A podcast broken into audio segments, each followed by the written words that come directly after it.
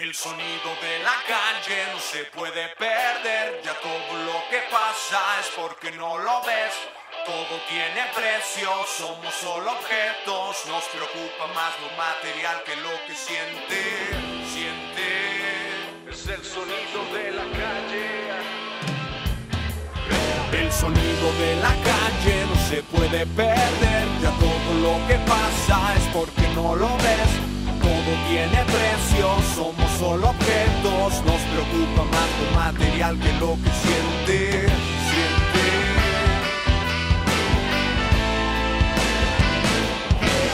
Y ahora voy, qué sé yo, dónde estoy, situación intermitente, razón para seguir destruyéndolo todo con acciones tan honestas para tus apuestas, no tienes vergüenza. Fue la última vez que miraste lo que era la rutina solo ciega, mentes de madera, cuesta Sí, tanto señores. Y estamos en vivo en una emisión más de su podcast favorito, señores y señoras, niños y niñas. Yeah. El sonido de la calle, episodio número 66. Hoy tenemos nada más ni nada menos que el mismísimo Julius, Julio Lara, carnal, Los aplausos, güey. Esto. todo el público. No, no vino Charles, Gracias, gracias, pero gracias. lo tenemos sampleado. Saludos, Charles. Saludos al show. carnal. Güey, yo solo quiero decir una cosa. Salud, salud, Salud. antes que Quiero nada. decir- Salud, salud. Salud. Hoy, hoy traemos victorias, chavos. La victoria está con ustedes Está y con nosotros. la banda por allá. A ver, vamos a ver, no voy a... Yo les dije que fueran enfriando chévere. Ok, sí, Oscar Alonso, ahí está el Alvaroe, el Travis, ok, se está conectando la banda. ¿Qué pedo? Saludos a. Oscar Alonso. Muy bien, estamos Saludos a Oscar todo Alonso. en orden, chavos, saludcita. Y les iba a decir que, Salud, salud al, al Alvaroe. Chavos, hoy brindamos por, por los varias boys. cosas. Hoy brindamos porque está el Julius aquí, es- festejamos el episodio número 66, pero también celebramos porque, güey, me puedo sentar, cabrón. No mames, no lo puedo creer, güey. Ya, sé, ya, sé, ya sé que lo, lo- lo- Pone aplausos, aplausos, los he más estado- aplausos. Los he estado chingando toda la- desde que llegaron con, con mis pedos. Pero la realidad, güey, chavos, Si alguien nos ve del- de los cracks del fútbol de los sábados, ya va a volver al fútbol, al parecer. solo voy a decir una cosa, ya voy a regresar a las canchas. Se les acabó este el- el- la chanza, ¿no? Ya practicaron, cuatro meses para practicar, entonces espero, espero que estén listos para lo que viene. Vamos a ver. ¿Tú juegas fútbol? Oye, no, y nada, y nada Eh, que me madre. Nada. pinche malo, güey. ¿Ni de morro? Malísimo. No, de... Ni básquet, Puta, ni güey. nada. ¿Qué, qué pedo? ¿Qué hacías, güey? Me daba de putazos ahí con la banda, güey. No, ah, sí, sí, sí. Sí, ¿Te un gustaban? rato que le pegué ahí. Afuera de mi casa había un, un gimnasio de como de artes marciales. Un pedo acá de. Jiu-jitsu. Un doyo. Ajá, medio, medio kung fu, una madre así, pero fusión a, feeling del maestro, muy bueno.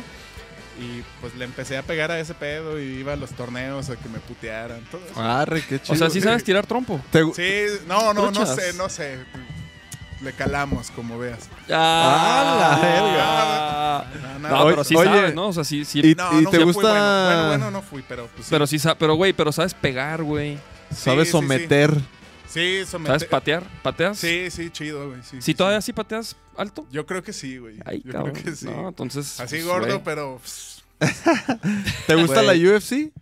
Sí, sí me late, no, no la sigo ni soy experto así. La- lo veo de pronto cuando no tengo nada que hacer en el YouTube y Ajá. me pongo a ver cosas ahí. Órale. De pronto ves cosas bien chidas, de pronto ves cosas Pero no, raras. por ejemplo, no nació esa madre porque te latía a ver putazos. O sea, solo fue como Pues, que. En, e- en ese tiempo cuando yo empecé a pegarle, todavía no llegaban los videos acá de la UFC. Ah, o sea, empezaron a llegar como en los 2000, 2003, Órale. por ahí. Y llegaban al baratillo. Y una vez me tocó comprar uno donde eran peleas como más clandestinas. Ah, Estaba sí, bien sí, sí. chido y, y no había tantas reglas. Había una Las de Kimbo Slice. Ajá, había un vato así súper gordísimo, güey, como de, ¿qué, güey? Como 130 kilos, 150 kilos, ¿no? Una madresota.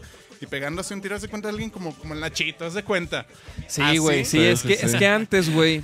No, y aguante, eh, este video estuvo bien loco porque el vato, el, pequeño, llamémoslo Nachito, pero un putazo el vato, lo tiró y luego le dio una patada en la cara y Ah. salió volando el ojo, güey. Ah, no mames. Le voló no el mames. ojo, güey.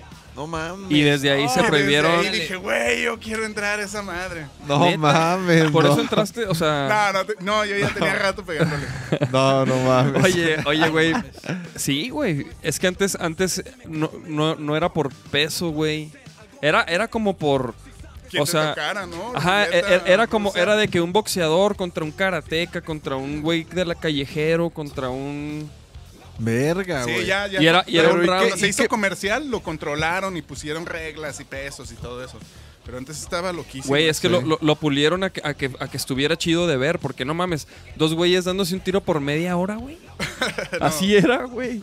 Media hora, un round, era un round de media hora y pues era hasta que uno casi casi quedara exhausto o inconsciente, güey. Ahí los que se volvieron los campeones fueron los del jiu-jitsu, porque agarraban, sometían y hasta, hasta les tronaban ahí articulaciones. Ahorita el que rifa es el sambo, mijo. Es el jiu-jitsu pero ruso, haz de cuenta. Wow, sea, suena, suena chingón. Güey, ahorita el, el campeón de, de 155 libras es un güey que... Undefeated. 27 peleas sin... Nunca ha 28. perdido. Ah, 28. 28 ya. 28 peleas de artes marciales mixtas sin perder, güey. Y, y, y, to- y todas, güey, las ha ganado igual, güey. O sea, de que los, los lleva al piso, güey, y se los vería en el piso, güey. Esos rusos están. están Eso, ru- cabrones. y, güey, ese, ese güey luchaba, de niño luchaba con osos, güey. O sea, con osos bebés. Sí, güey. Sí. De cuenta un oso de su cale, güey, pero de, de un niño, güey. Bien araña. No se llamaba Sanjef el vato, güey. No, no, no, todo, todo arañado. No, güey. No, Se llamaba cabrón, güey. Khabib. Khabib. Ahí está el Rodo, saludos al Rodo. Saludos, saludos, raza. Dice el- que, el- que el- que el tema de hoy son las artes marciales mixtas. No sé cómo llegamos ahí. Pues Ah, cabrones, ya, sa- ya saben, mijos, que pre- preparen sus preguntas, más bien. Este, salud. pero sí, güey, sí, sí, sí, las artes marciales mixtas, güey, somos fans de la UFC. Y, de, y por ejemplo de Bellator también, güey, Bellator también hacen de repente buenas, tienen buenos peleadores. Ájala. Pero... ¿Y, qué, y, qué, ¿Y tienes algún otro deporte? ¿Qué haces? No, no ¿O que, nada o más que eso. llegaste a hacer? Nada más eso. O sea, sí, sí jugué fútbol ahí en la cuadra con los compitas. Pero, Pero, no, la neta es que soy como malón, soy soy un vato de esos gordos, pero gordos lentones, güey. sí. No, Porque no hay, hay gordos rápidos, güey, ¿no? Sí, güey, hay, Hay unos gordos rápidos. Para el fútbol, al menos para el fútbol, que son. Sí, sí, Tú sí. no sabes de dónde sacan acá velocidad, destreza. Yo soy de esos güeyes que de repente llega la bola, le cabeceo y luego me cae. Así, güey. pinche torpe con el balón. O sea, no te interesa el fútbol para nada. Muy poco, muy poco. Yo creo que por eso, porque el- Sí. más bien yo no, no le intereso al fútbol. no me quiere y por eso no. Ni sigo los partidos, ni las temporadas, ni Mm. nada. Si acaso veo los partidos de México en el Mundial. Y, Nomás porque los demás los ven. Ajá, o, o sea, sí se me Los hace compas, chido. pues. Sí, llegar acá a la casita de los compas y no sé, que hay partido, carne asada, eso pues, me encanta, pero pues en el fútbol a veces medio, hasta me aburre un poquito. Sí, sí, sí. De repente. Sí, güey, sí. El fútbol puede ser muy, muy aburrido, güey. Digo, también los chingazos, ¿no? Pero, híjole, el fútbol, el fútbol, güey. Sí, sí, sí. Es, es, es más probabilidad de que te- Ajá. Sobre todo un Liga MX, hay un. Este, no sé, sí, güey. que no sucede nada, ¿no? Nada interesante. Güey, pero nada, güey. Y, güey, ¿sabes qué sí me caga de, de ver la Liga MX, güey? Bueno, de algunos equipos. Que siempre intentan la jugada así de irse por la banda y centrar, güey. Simón, de- desborde. El desborde y diagonal mataño. Tengo, tengo quejándome de El eso. venado Meni- como, Medina, como papá. 25 años, güey. O sea, de, de- de que, güey, esa pinche jugada que, o sea, la siguen haciendo, la siguen. Es como lo. Es como la única que, que se sabe, ¿no? ¿Qué pedo? ¿Qué pedo con tu rebaño? Yo, yo no sé nada de, ah, perdón, yo no sé nada de esos pedos. Creo que la última vez que seguí así la temporada de fútbol era cuando jugaba el ratón Zárate y Ah, sí, güey. Creo Y- que esa y fue el la, la- cuchillo Herrera. como en el 94, un pedo así. Sí, Sí. güey. La, la- la mejor época, güey, del fútbol, güey. Oye, oye, y por ejemplo, en tu familia hab- había... ¿Cómo empezaste? ¿Cómo te gustó la música, güey? ¿Hab- ¿Ya había alguien tocando algún instrumento o, ¿O conforme te hiciste más grandecito te gustó o qué? ¿O cómo? Eh, pues desde chico siempre he creído que tengo un oído sensible hacia la música, más que nada. Desde muy chavito siempre era de escuchar, no sé, pasaban los, los dones acá tocando en el mercado del mar y yo me clavaba así, güey, ¿cómo hacen eso? ¿no? Y luego Ajá. esos requinteros acá de los boleros me encantaban. Sí. Entonces desde muy chiquito siempre me, me he clavado en eso. Y mi jefe tocaba la lira y cantaba, cantaba súper, súper bien. Y por ahí tuve un tío que es, eh, era bajista, también, también ya falleció. Y eso me... Es, mi tío me facilitó, pero creo que más bien fue como entre influencia de mi jefe y también yo me ha llamado mucho la atención desde chico. Y se dio la oportunidad de que ese tío bajista tenía un bajo y unos compitas armaron una banda. Dije, wow, mi tío tiene un bajo, me lo presta. Me acuerdo que me prestó un. Yo ni sabía ni qué, ni qué trip. Me prestó un bajo así, yo lo veía rock and rollero súper viejísimo. Y me lo prestó con el estuche, bien bonito. Y un- una vez no tuve chance de. Como me tenía que ir en camión así al ensayo, me lo llevé así sin estuche, sin funda. Ya como cinco años después me di cuenta que era un Rickenbacker. y, Yo así sin funda en el camión, güey. y tú te lo llevabas como si la chingada te valió. Sí, güey, no. Súper cuachalote, perdón, tío. Perdón, tío, no, nomás, nomás fue La esa vez y... Nomás Nomás fue fueron como dos veces. pues la y, y- ida y regreso. Oye, ¿y tu jefe qué, qué, to- qué tocaba, güey? Lira. Tocaba guitarra. No, no, no, pero ¿qué música? Él tocaba y cantaba ranchero. Ah, Le sí. gustaba acá requintear, más o menos diestro, pero cantaba muy, muy chingón. Mi jefe tenía una voz muy, muy, muy bonita, pero no sé, como que nunca quiso dedicarse a ese pedo, pues. O sea, pues las condiciones de esos tiempos eran muy diferentes a las de ahorita. No es de, "Ah, hay que hacer ¿Tú, una tú eres de banda". aquí? Yo soy de aquí, de Guadalajara. Arre, arre, arre. Bueno, aquí Zapopan. ah, sí, huevo. Arre, arre, chingón, chingón. Sí, pero mi jefe viene de Sonora y, y él, de hecho, por ahí salió en unos cuantos shows de televisión cantando ra- rancheras y rock and roll. Órale. Que a veces de los Ah. tiempos de, no sé. O sea, y, Rock y- and roll, y- rock y and tú, roll. y tú lo veías y ya te gustaba a ti la música, ya... Sí, me encantaba verlo, me encantaba escucharlo cantar. Era, era increíble, pinche bozarrón acá, ma- mamalón. Mamalón. Mamalón.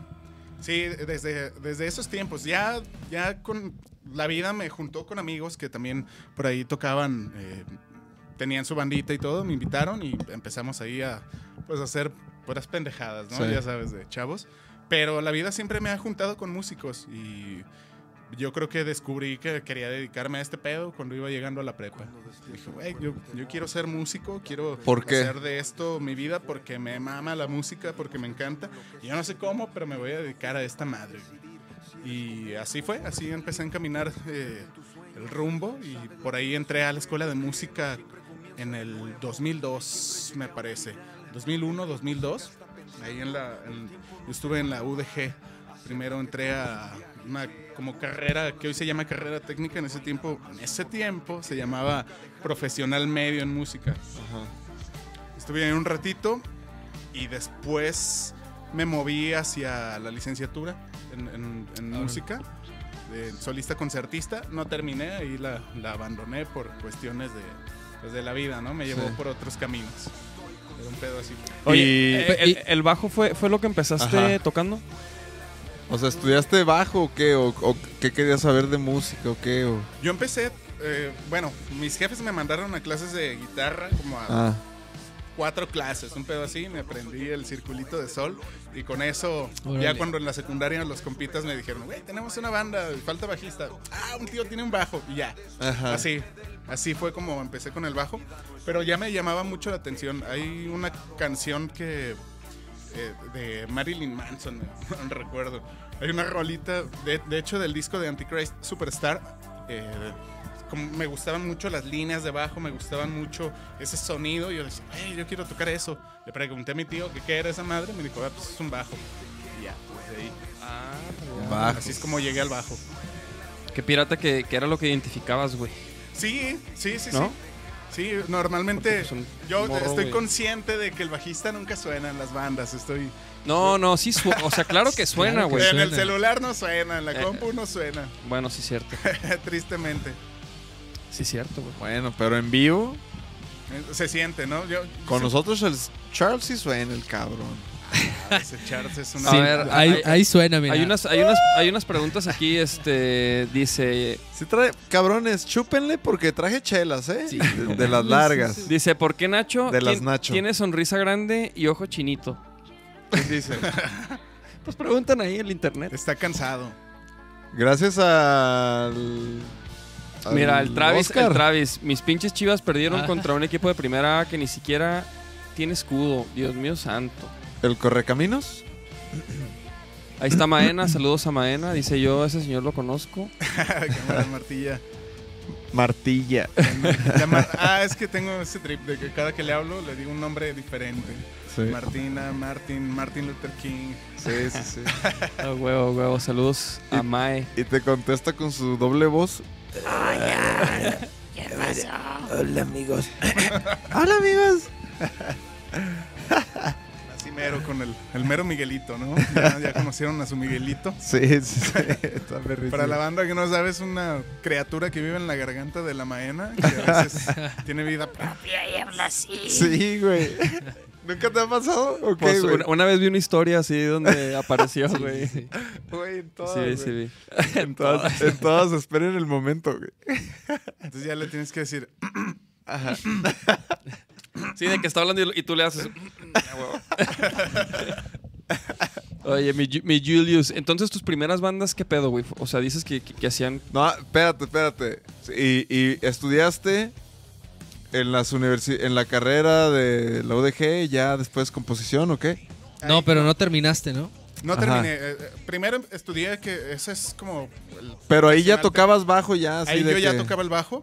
ya- y ya tenías bandilla, Tenía por ahí un par de bandillas. una- huesillos. No, nunca fui tan, tan del hueso, Órale. pero... Pero sí tocabas así con tus compas. Sí, tocaba con mis compas, siempre he, tra- he- he estado en proyectos haciendo música original, ¿no? Por ahí tuve una banda de metal con el Barbas, deberían de invitar al, al Barbas o a los BKs un día de estos. Este, Ah, saludos a los Big Órale, órale. ajá, con, con uno de esos compitas tenía una banda de, pues era trash metal con música prehispánica. Un Ajá. trip así estaba bien chido, la neta estaba bien rolas chido. acá de 10 minutos, ¿no? Sí, sí, sí. Y un bataco, el, el Richard, buenísimo también. El ese vato ahorita anda echándole durísimo con, pues, con bandas de. como de norteño y es de Ah. Pero toca el vato impresionante. ¿Y, y por qué no, terminaste, güey, la, la licenciatura? No terminé la licenciatura porque, pues en parte, por pendejo, ¿no? Yo, yo creo que debía haber aguantado vara, pero lo que pasa es que yo fui pa muy joven. Ok. Entonces ya para esos tiempos tenía que irme a chambear, Claro, a sí, buscarle otras otras alternativas. Entonces, Sí. Pues pero igual que nosotros, ¿no?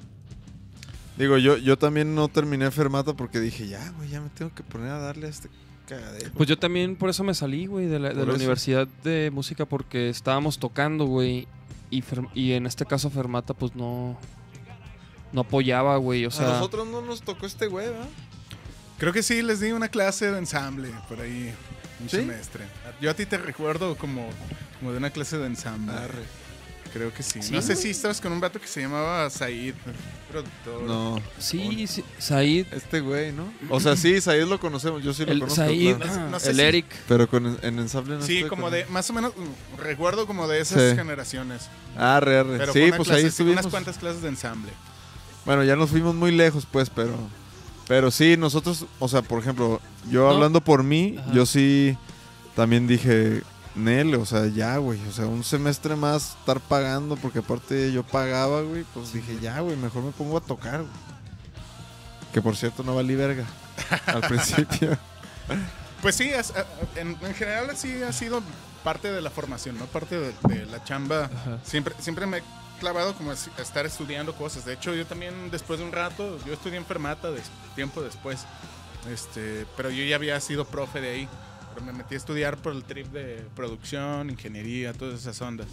Estaba medio curado el pedo porque de pronto aparecía en una lista y pues era mi lista.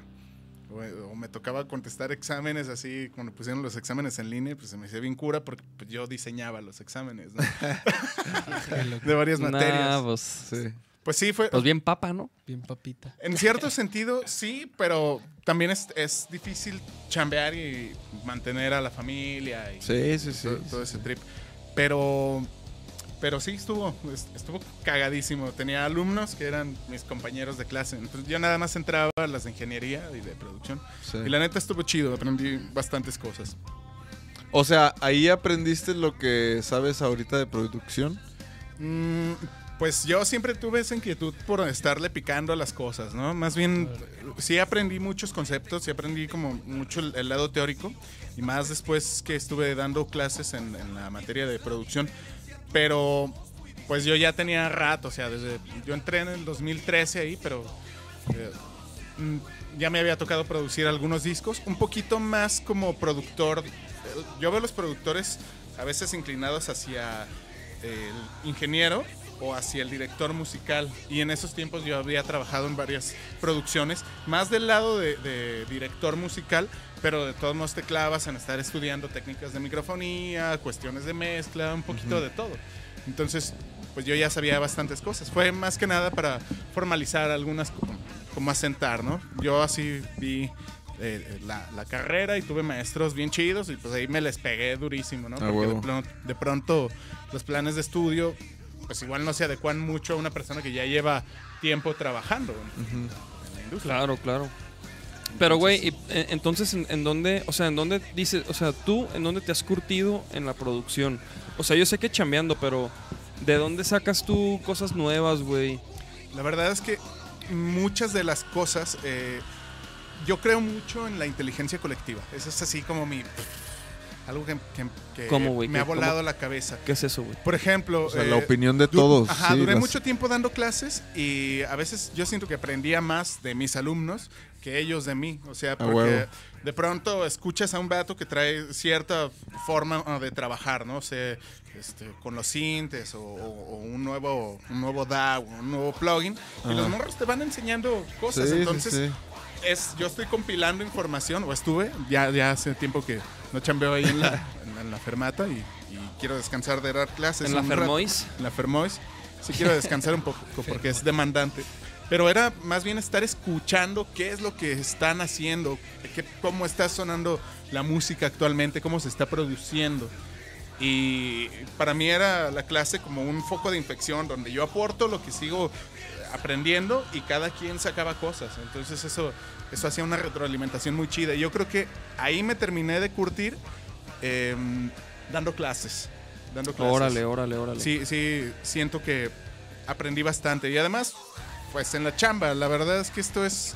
De- em, sí, de es, hacerlo, es- es hacerlo. cuestión de oficio, de, de estar ejerciendo y estar creando cosas, pero creo que también debe de haber un balance entre cuestiones técnicas. Sí te ayuda, bueno, en, mi experiencia personal, yo creo que sí te ayuda bastante est- estudiar todo, o sea, meterte a cuestiones acústicas, cuestiones eléctricas, cuestiones digitales, aprender cómo funciona cada cosa, este, y ves que todo se empieza a relacionar, no sé, como trips de, de ecualización, de hacer un corte, ¿no? Para que puedan entrar dos instrumentos. Esas madres ya estaban planteadas desde hace siglos, o sea, desde los manuales de orquestación, en los que te dicen, dos notas de- después de cierto rango ya no pueden estar en la misma octava.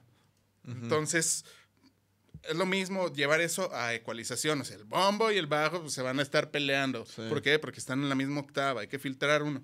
O sea, creo que, creo que lo que me, a mí me terminó, terminó de curtir fue el entender que esta madre es un proceso integral que incluye un chingo de cosas. O sea, desde orquestación hasta cuestiones eléctricas, acústicas, digitales. O sea, absolutamente y, y todo. el, el momento preciso, ¿no? La magia.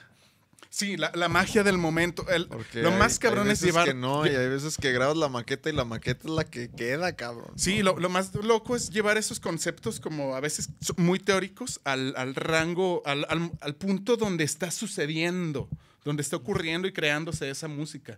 Sí es, sí es como, yo creo que la, la parte más complicada y creo que es lo que distingue a los grandes productores, ¿no? Que, que saben buscar o generar o llegar a ese, a ese, a ese momento, ¿no?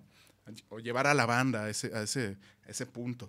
Y también se necesita una, una banda que pueda pues, Sí, que tenga con qué, que ¿no? tenga con qué, ajá, desarrollar esas ideas. Sí, sí, sí, sí, sí, claro, güey. Y por ejemplo, entonces, o sea, y, y, güey, ¿y tú qué, en qué mezclas, güey? ¿En qué software? Yo trabajo en Pro Tools, eh, Pro Tools. principalmente. Sí, de pronto uso un poquito Logic eh, y Ableton, pero, pero Logic lo uso casi nada más para imprimir las sesiones que me llegan alguien con una producción que lo uso en Logic, lo puedo abrir, hago mi estructura de ganancia y exporto y me voy a Pro Tools para Pro- trabajar. siempre Pro Tools. Sí, es, es, es mi principal. Y, y Ableton Live lo uso, pero más para cuestiones de en vivo. No, no produzco tanto en live. Órale, órale, órale. Y por ejemplo, güey, tú, eh, este... O sea, para maquetear el live no está chido. No, está increíble. Es, ¿Sí? es- es- sí, es muy, muy fluido. Pero. Es que yo uso Reason, güey. Ah, Reason está bien chido. Yo usaba Reason antes. Este, Y luego Reason ya puedes grabar, ahora ya puedes grabar. sí, a partir del 6. Yo principalmente trabajaba con Reason. Nada más que duró un tiempo que mi compu no podía correrlo. Pirata. en ese tiempo usaba mucha piratería. Este, y ya, por eso lo abandoné. Y ya Logic, ¿no? ¿Qué? Que diga Pro Tools. Pro Tools. Pro Tools. Produzco y mezclo en Pro Tools, sí, principalmente.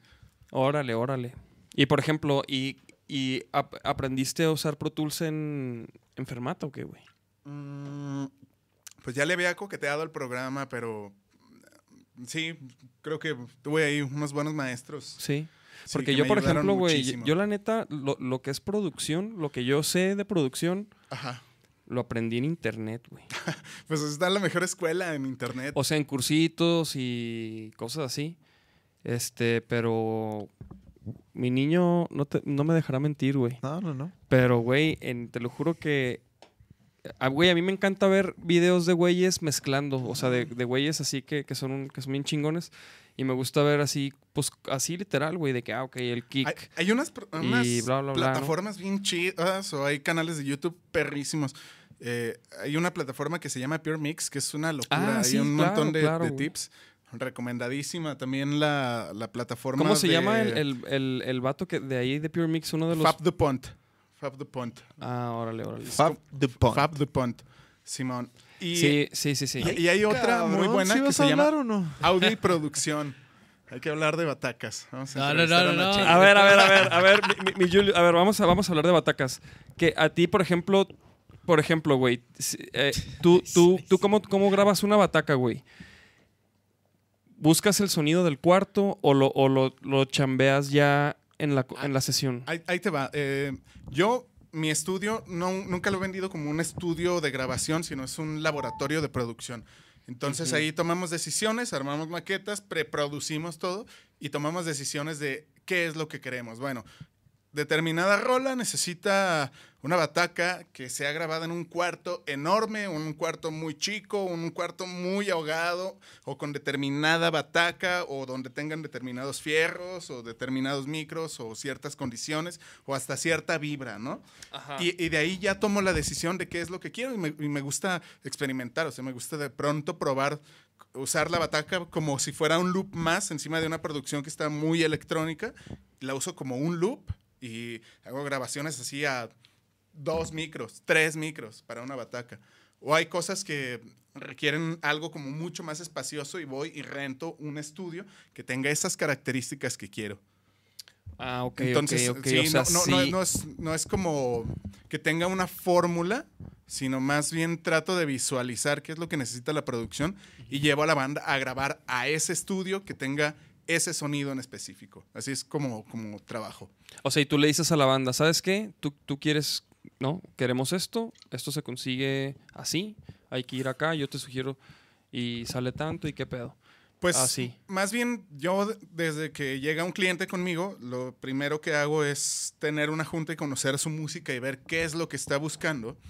Y en torno a eso trato de hacer un diagnóstico y les aviento un presupuesto y ya de, de lo que estoy cobrando eh, estoy aventando una parte, o sea, yo estoy considerando los gastos eh, que se tienen que hacer inversiones, por ejemplo. Tanto nos vamos a gastar en las batacas, tanto nos vamos a gastar en las voces, en tal estudio, porque tienen este micro y, y tiene esta iluminación y necesitamos ese mood o lo que, lo que quieras, pues. Ajá. Trato de meter todo eso en el presupuesto antes de empezar a trabajar. Ah, ok, Entonces, desde Pero que sí. empezamos, desde que tomamos la decisión de, de chambear, eh, yo ya trato de visualizar ese tipo de cosas. Aunque muchas veces hay proyectos que llegan así con la banda ya todo armado. Yo, yo escucho y me dicen, produce, pues los voy a grabar, mezclar y masterizar, no necesitan absolutamente nada.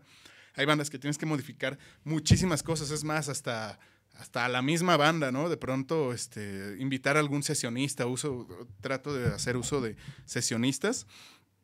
Este, Por ejemplo, si, si llega una banda y el, y, por ejemplo, el- porque hab- la bataca, ¿no? Por ejemplo, que, el, que la bataca no, güey, no. O sea, el bataco no está para la madre, güey. No, la bataca es un instru- instrumento, yo creo que es súper importante, eh, o al menos Sí, en mi sí, forma de verlo, y debe de ser así, una cosa sublime. Y, y- entonces, es- es- por más que te claves tú en cuantizar y dejar así todo muy, muy perfecto, eh, en el caso específico de las baterías, a veces esa cuantización excesiva les mata como ese groove, pero para obtener ese groove necesitas a un músico que esté muy maduro, que tenga una ejecución muy, muy, no perfecta, sino madura.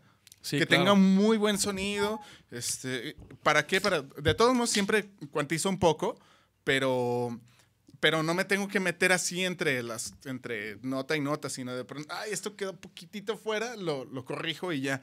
Eso, eso logra cosas muy orgánicas, cosas muy funcionales para mí. Y por ejemplo, ¿tienes este. ¿Usas fierros? Por fierros, para la gente que a lo mejor no sabe, Ah, sí. son como. Pueden ser como. Eso, papá, no me dejen abajo. Sí, por ejemplo, ajá, Sí, es que compresores, hay, hay- hay dos tipos ecualizadores. de, de- de procesos, ¿no? Los, los Procesos. in the box y outboard. Entonces, lo que le llaman así los procesos analógicos, ¿no? A mí me gusta mucho usar ese tipo de procesos.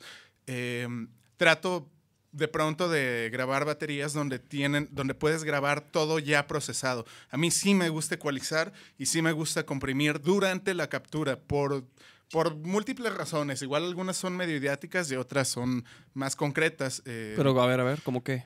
una, una de ellas, para mí, la una de las principales razones para, para arriesgarte a procesar en, en analógico, digo, para la gente que no está muy metida en este pedo, es si procesas algo en analógico y se te pasa y ya lo tienes digitalizado, esa bataca ya chingo a su madre. Ya no sirve. Ya no sirve. Puedes Dicen- echar a perder una toma. Sobre todo con la compresión. De una mala ecualización igual la salvas, pero de algo que se te pasó del compresor, ya. Y ahí perdiste el varo que le pagaste al sesionista y ahí perdiste el varo que pagaste por el estudio y tus horas y... digo, Desperdicio. un desperdicio, una merma terrible. Para mí como productor, eso es terrible. Pero digo, últimamente me... A mí sí me gusta arriesgarme y hacer ecualización y compresión. Una, una ventaja que yo siento eh, es que cuando grabas algo o cuando ya procesas, no, no sé exactamente la cuestión técnica ahí de la digitalización, pero al parecer estás trabajando con una forma de onda más compleja. No es lo mismo la forma de onda que pasa del micrófono al preamplificador y luego al convertidor. Si pasas directamente a un ecualizador analógico y luego a un compresor, cambias muchísimas cosas. Entonces, ya en digital responden súper bien, responden mucho mejor a cualquier proceso que le hagas. Eso es por una, Mm, una o razón. sea, dices que- una señal de, o sea, de una bataca grabada ya co- con compresión, con procesos, ajá. con procesos ya responde más. Me a mí, me- yo siento, igual es acá como trip, pero yo siento que me responden mejor los ecualizadores y hacen más cosas. Y a veces algo que está así del micrófono al, al- a la- tu preamp y al, al convertidor, le cortas y no sientes y le das y, y no sé, pasan Ajá. cosas mágicas ahí. Sí, sí, sí, sí, sí. Y, el, y lo que le llaman, ¿no? Ese calorcito analógico, esa saturación que obtienes de un ecualizador, pues el ecualizador no solo sube una banda de frecuencia, sino que genera una pequeña distorsión en esa banda que estás alterando. Entonces, esa alteración se hace con la forma de onda compleja, no con una forma de onda ya cuantizada. Eso es una razón. Otra razón importante es la fase. El- un ecualizador es un dispositivo, es un procesamiento de tiempo. De, ¿Por qué? Ajá. Porque cuando tú mueves una banda, la estás, se le está aplicando una latencia. Entonces, más o menos así, por cada, este, como 6 dB que cortas, alteras la fase como unos cuarenta y tantos grados. O sea, sí, estás moviendo, entonces estás generando esa distorsión. Y, y esos problemas que luego vienen cuando tienes varios micros y mueves una banda, y, muy sutiles, pero pues la raza que es muy mamona, a la mera y los escucha. Entonces yo ahí me evito sobre ecualizar en digital. O sea, ya, ya entra el sonido sonando como yo lo, yo lo visualizaba. Ajá, sí, sí, y sí. pa- también siento un tercer punto para eso es ¿Tú que también le haces igual? No, yo no. Yo, yo no tengo fierros, güey. un, un- un- un tercer O eh, sea, aquí, razón. no, para grabar aquí, pues no, no te, pero sí me gustaría, pero no, continúa. Ex- Sí, perdón, perdón. Y una última razón es que siento que en el momento de mezclar puedo ser un poquito más objetivo porque no tengo que modelar tanto el sonido, sino, ves, dicen, mezclar es, se trata de mezclar, no de modelar sonidos, sino de encajar todo dentro de una producción. Entonces yo Ajá. trato de que, o sea, en, mi sesión de producción, que todo ya suene lo mejor posible y después exporto a una sesión nueva sin nada de metadata, una sesión limpia. eh, y, y cuando llego a esa sesión, hago una mezcla con faders y ahí ya debe de sonar mi mezcla. Y empiezo a mezclar de atrás hacia adelante. Yo mezclo del máster hacia los subgrupos y luego hacia los sumadores y luego Pero- si necesito moverle a un canal en específico, le muevo. ¿Cómo, cómo es eso? ¿Cómo es eso, güey? ¿Cómo que del Ah. máster? Mm. Eso sí, no, no, no supe.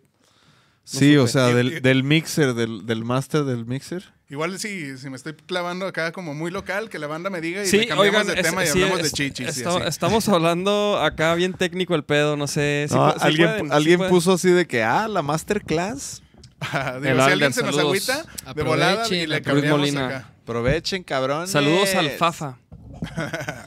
Este, no, güey, no, pero ¿sabes qué? Espérate, a, mí, a mí, o sea, a mí en lo personal me intriga muchísimo, güey, porque pues a mí también me gusta producir, güey. Entonces, espérense No, tantito, pues chavos, entonces déjenlo, hubieran eh, invitado a un café y se hubieran ido a cotorrear ustedes, cabrones. Pues, pa- pues podcast, mijo. Ponte los pinches chistes, culo. No, no, no, ahorita, espérate, espérate. No, no, no. Nomás explícame eso, güey. ¿Cómo es que empiezas del máster y Eh. luego ya ve- y luego vemos las chichis? Cool. Ah, no, no. Es- ese ha sido como, digo, cada quien va desarrollando su propia este, workflow. Eh, dentro de la mezcla. Pero a mí lo que me ha funcionado mucho es tener un flujo de señal que vaya haciéndose cada vez más pequeño, que vaya haciendo subgrupos. O sea, tengo mi bombo de adentro, de afuera y el sampleo y- Ajá, ajá, y, ajá. otras cosas. Y esos se van a un auxiliar que es un sumador. Sí. Y de ese auxiliar van a un máster de baterías. Y de ese Sí, van a sí, un sí. stem de, de baterías y percusiones. Y ya de ahí va a- Al máster. al máster, Al estéreo. al estéreo. Entonces, Dicen que sí está interesante, eh, que siga. ájala, chido, chido. La- dice, disco, dice Oscar Alonso, la neta sí está interesante y eso que yo ni músico soy. Digo, Ah, eso, eso- también, güey. pro- pro- procura explicar para la gente que, que no sabe tampoco nada de música. Digo, hay, cosas avanzadas. Va- vámonos desde el inicio. Una, una, una grabación para la raza que no está metida en este trip eh, consiste en, en grabar cada uno de los instrumentos por separado. Al menos así se hace de forma estándar en la actualidad. Eh, y cada uno de esos instrumentos eh, se suman dentro de un software que lo- al final terminas con un track de L y R. Básicamente eso es, eso es una producción a muy grandes rasgos. Entonces, Exactamente. yo como para que funcionen todos esos canales hay que procesar cada uno o hay que eliminar cosas, comprimir, trabajar, excitar, qué sé yo.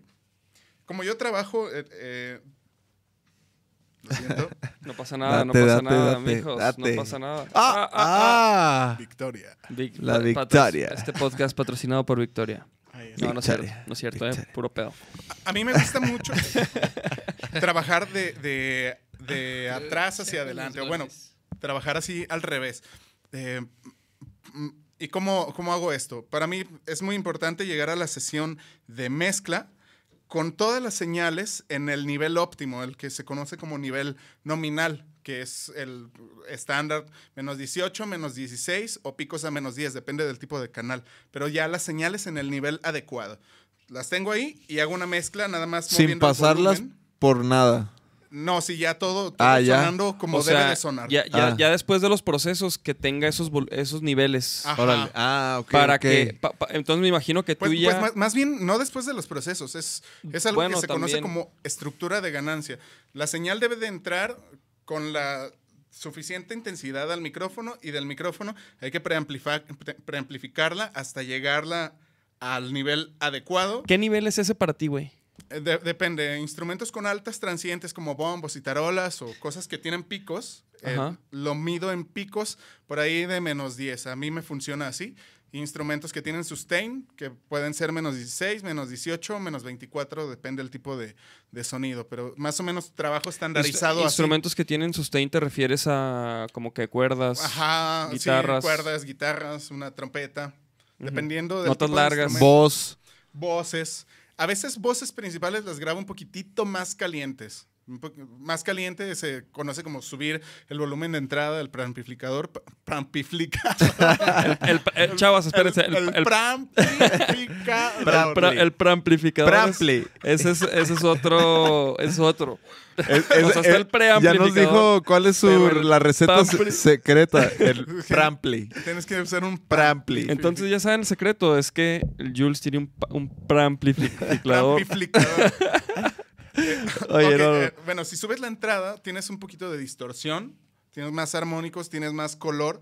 eh, y yo creo, a mí me gusta mucho usar la- esa distorsión analógica, pero también creo que tienes que dosificarla. O sea, la distor- distorsión va a generar que ciertas señales se destaquen. Entonces, si grabas todo muy caliente, todo se está peleando en tu mezcla, porque todo Sí. tiene un chingo de armónicos.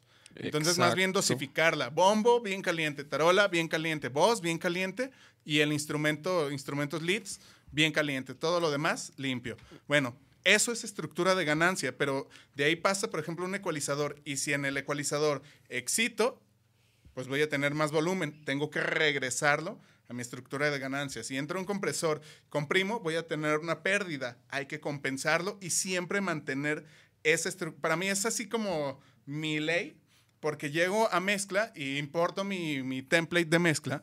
Entonces mis, mis compresores, por ejemplo, ya tienen seteada el, el nivel de entrada. Entonces a donde llega mi bombo, no necesito, o sea, sí me meto para verificar, pero yo ya tengo, Sí, estoy ya. comprimiendo. Ajá. Y a la salida trato de no excitar, o sea, siempre mantenerme. Si se me sube, le bajo. Si se me baja, le subo. Sí. Fíjate, Eso es eh, eso, de eh, eso que dices está bien perro, güey. Yo, yo aprendo mucho de eso porque, Estoy troleando. ya, no. porque, porque yo no, yo no cuido tanto el pedo, güey. O sea, yo la neta soy más bien cochino. Mis mezclas, o sea, yo creo que si abres una de, de Pero la- tu trabajo está bien chido.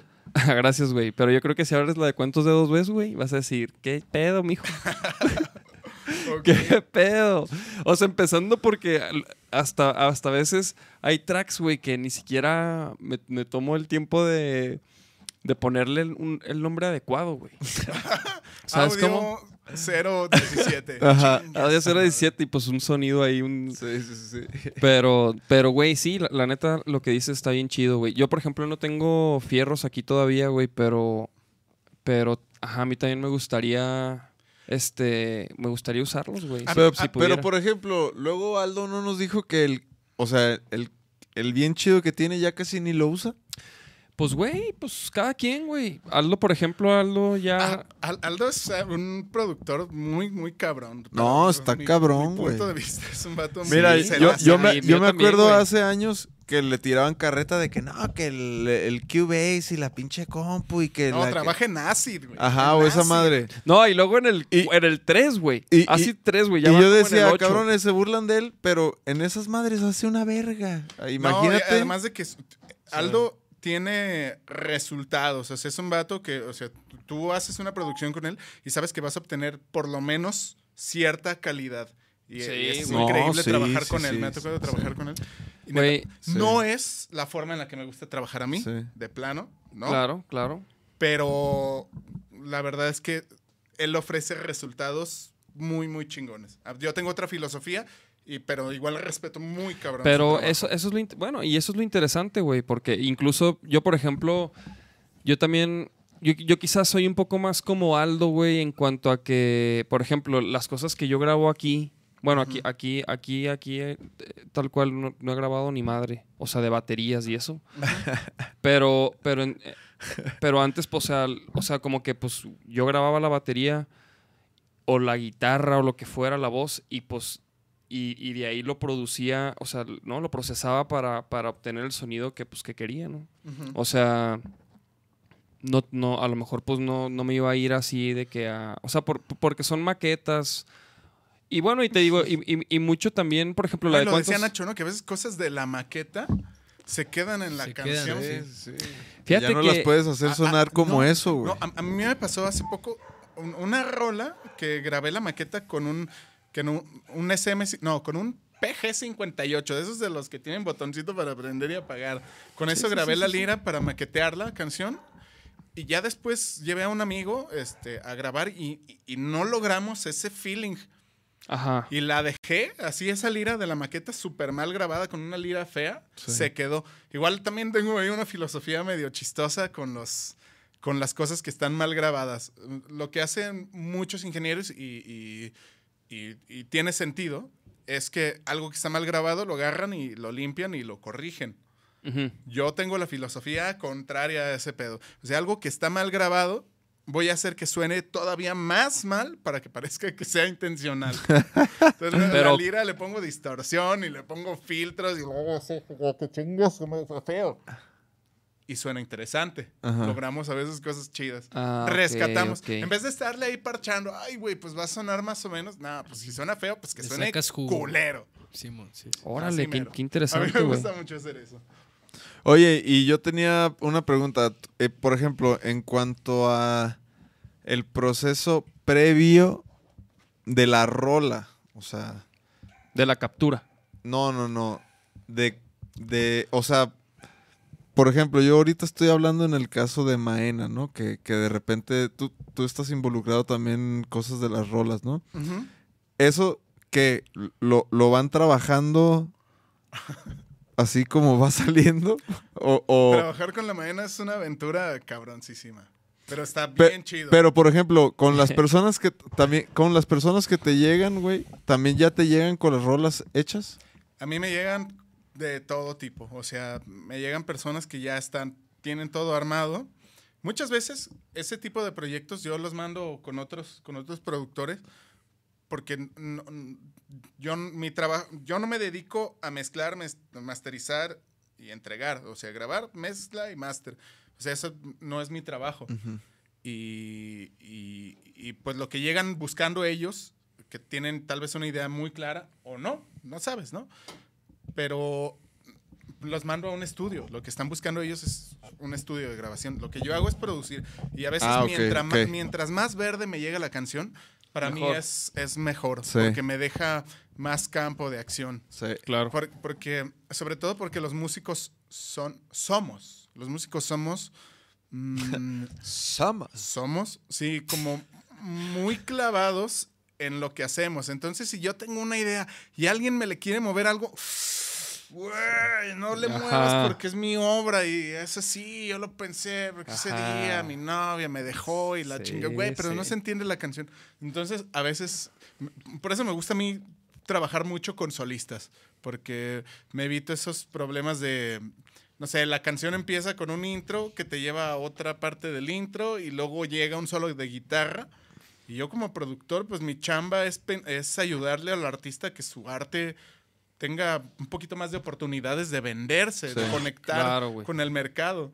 Entonces, ese tipo de estructuras trato de evitarlas. Y en una banda, los, los músicos así de, güey, ¿cómo que le vas a quitar mi solo de guitarra al principio Sí, de la sí, canción? sí. Pues no va a jalar, güey. O sea, los curadores de Spotify le van a poner play 10, 9, 8, 100, nel, next. Sí, sí, sí. Entonces sí, el li- es, me- me- soy muy metiche y mientras más verde llega la canción, para mí es mejor. Pero decía, trabajar con la mañana está bien loco porque, o sea, bien ella puede llegar un día al estudio con una sesión de Pro Tools, ella también eh, es- le entiende más o menos a la producción, ¿Qué- ¿A qué tanto le entiende la mañana? Sí la haya. Sí la haya, mañana, sí. a su manera. Ahorita no, no tiene- ahorita no ha trabajado mucho en eso Ya porque su perro se comió su iLock. Neta, su perro se comió la Se comió la USB. La, La pastora Bueno, esa. creo que tiró la compu y se tronó ahí la iLock y por eso no ha podido trabajar. Pero sí ha pasado muchas veces que ella llega con una sesión Ajá. u otras veces que llega con como con unos acordes de piano y me la canta y otras veces me dice, oye, quiero hacer algo así como na, na, na, na, na, na, na, na", y yo, Ok, el caso más extremo que llega así con las manos más vacías. Digo, eso es como lle- llegas al estudio, oye, ¿y si hacemos algo que haga como na, na, na, na, na, na"? Ok, a ver, pues, ¿por dónde empiezo, no? ¿Y por dónde empiezas, güey? En, por un, en caso de esos. Pero el caso más extremo ha sido una rola que, que yo creo que sacaremos dentro de un año. Vamos muy, muy adelante con las producciones. Pero llegó y, oye, pues estuve escuchando una rola y se me hizo chida. A ver, ¿cómo se hacen estas voces? Madres, así como vocoders y cosas psicodélicas así rebotando por todos lados y yo así de... Puta, güey, pues a ver, ¿por dónde empezamos? Eso ha sido como el caso más, más extremo de trabajar con ella. Desde que llega con una maqueta ya casi terminada, hay una canción que se llama Tal vez, que ella casi la, la entregó así terminada nada más. Yo le cambié ahí los sintes pedorrísimos del Expand por unos sintes un poquito más chidos, así del Serum o, o qué sé yo, del Massive. Pero casi, casi nada más le puse HD a, a su sesión Ajá. y quedó muy bien. O sea, la canción estaba terminada. Órale, órale. Trabajar sí, con sí, ella es una sí. aventura. Sí, porque. porque, Una pues, pequeña aventura. la, la dinámica es muy distinta de rola a rola. Entonces. Una vez me llegó con una canción, no voy a decir cuál, pero me dice, oye, estaba escuchando esta canción de Madonna y le apreté a, así a, a reproducir a la mitad del tiempo. Escucha. Oh, su pinche madre, vamos a hacer algo así. Ya. Así. Ah, Sucedió está, con una canción. interesante, está Es la interesante. de Química, es más, escúchenla, Química. A ver, vamos a poner, vamos a poner musiquita. Simón, es la canción de Química y es así como, como una versión. Digo, no, no, no nos pirateamos absolutamente nada, nada más nos gustó como esa sonoridad de experimento raro de lo que pasó cuando le pones slow a una canción en YouTube. Ajá. No me acuerdo qué canción es y no es un plagio, ¿eh? Lo juro. A ver, vamos a buscarla acá porque el pinche no sé qué pedo. Maena Química, Química. Química. Está bien chida esa rolilla. Ándale esa. Es- Eso lo grabaron ahí contigo. Eso lo hicimos, sí, ahí, ahí en la casa. Pues es que está muy, muy electrónica esa canción.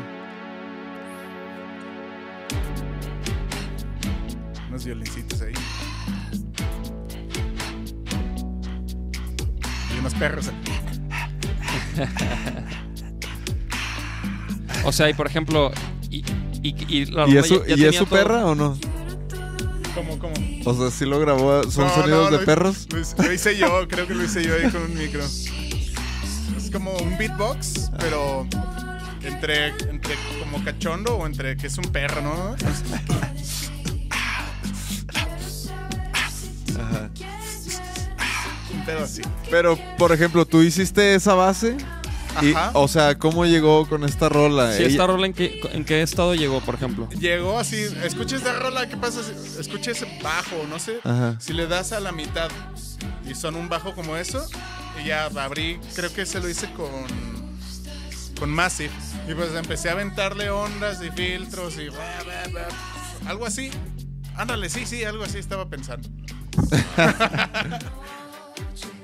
Te manda saludos el Rommel. El Rommel. ¿El Rommel? venga. ¿Qué pedo? Tenemos que. Ten- Rommel, ¿estás ahí? Tenemos que hablar contigo, Rommel. No, no, ya hablé con él. Ah, Sí, pero pues te puse, te dije que qué Sí, pedo. no pusiste nada. Pues no vi, mijo. Estaba, me estaban tronando la pinche espalda y la, La pinche pierna. Ah, perdón. No, no, no. Oye, No. la Nachito, ¿me pasas una Una de esas. ¿Una victoria? No, no, no, ¿Es- una- ¿Esta es para mí? Date esa. Y esa rola ya le aventamos así como capas y capas de coros y vocoders. Me gusta mucho usar uno que se llama Vocal Synth de Isotope. Son unas cosas así. Ah, sí, sí, sí, sí. Yo tengo ahí unos plugins a Isotope. No, una chulada. Entonces tú masterizas lo de Maena. No, yo no masterizo lo de Maena. Sí masterizo, pero lo de, lo de Maena. trat- yo soy de la creencia de que ese proceso de mezcla y master tienen que hacerlo personas distintas. O sea, Ok. digo, si, si puedes echar mano de presupuesto, pues. Ajá. Pero sí, el, quien hace el máster es buena idea que escuche con oídos frescos. O sea, tú que estás ya bien viciado. Pero sí, yo sí masterizo. Nada más trato de no, no meterme en lo que yo produzco. ¿Y qué, y, y qué usas para masterizar? ¿Cómo masterizas tú, güey? Ay, güey. El proceso del máster es. Porque, güey, yo, mira, te, te voy a platicar mi proceso de master, güey, que a lo mejor se te va a hacer algo triste, güey. No, no, no, no, no. A ver. O sea, pero, güey, por ejemplo, colectiva, carnal.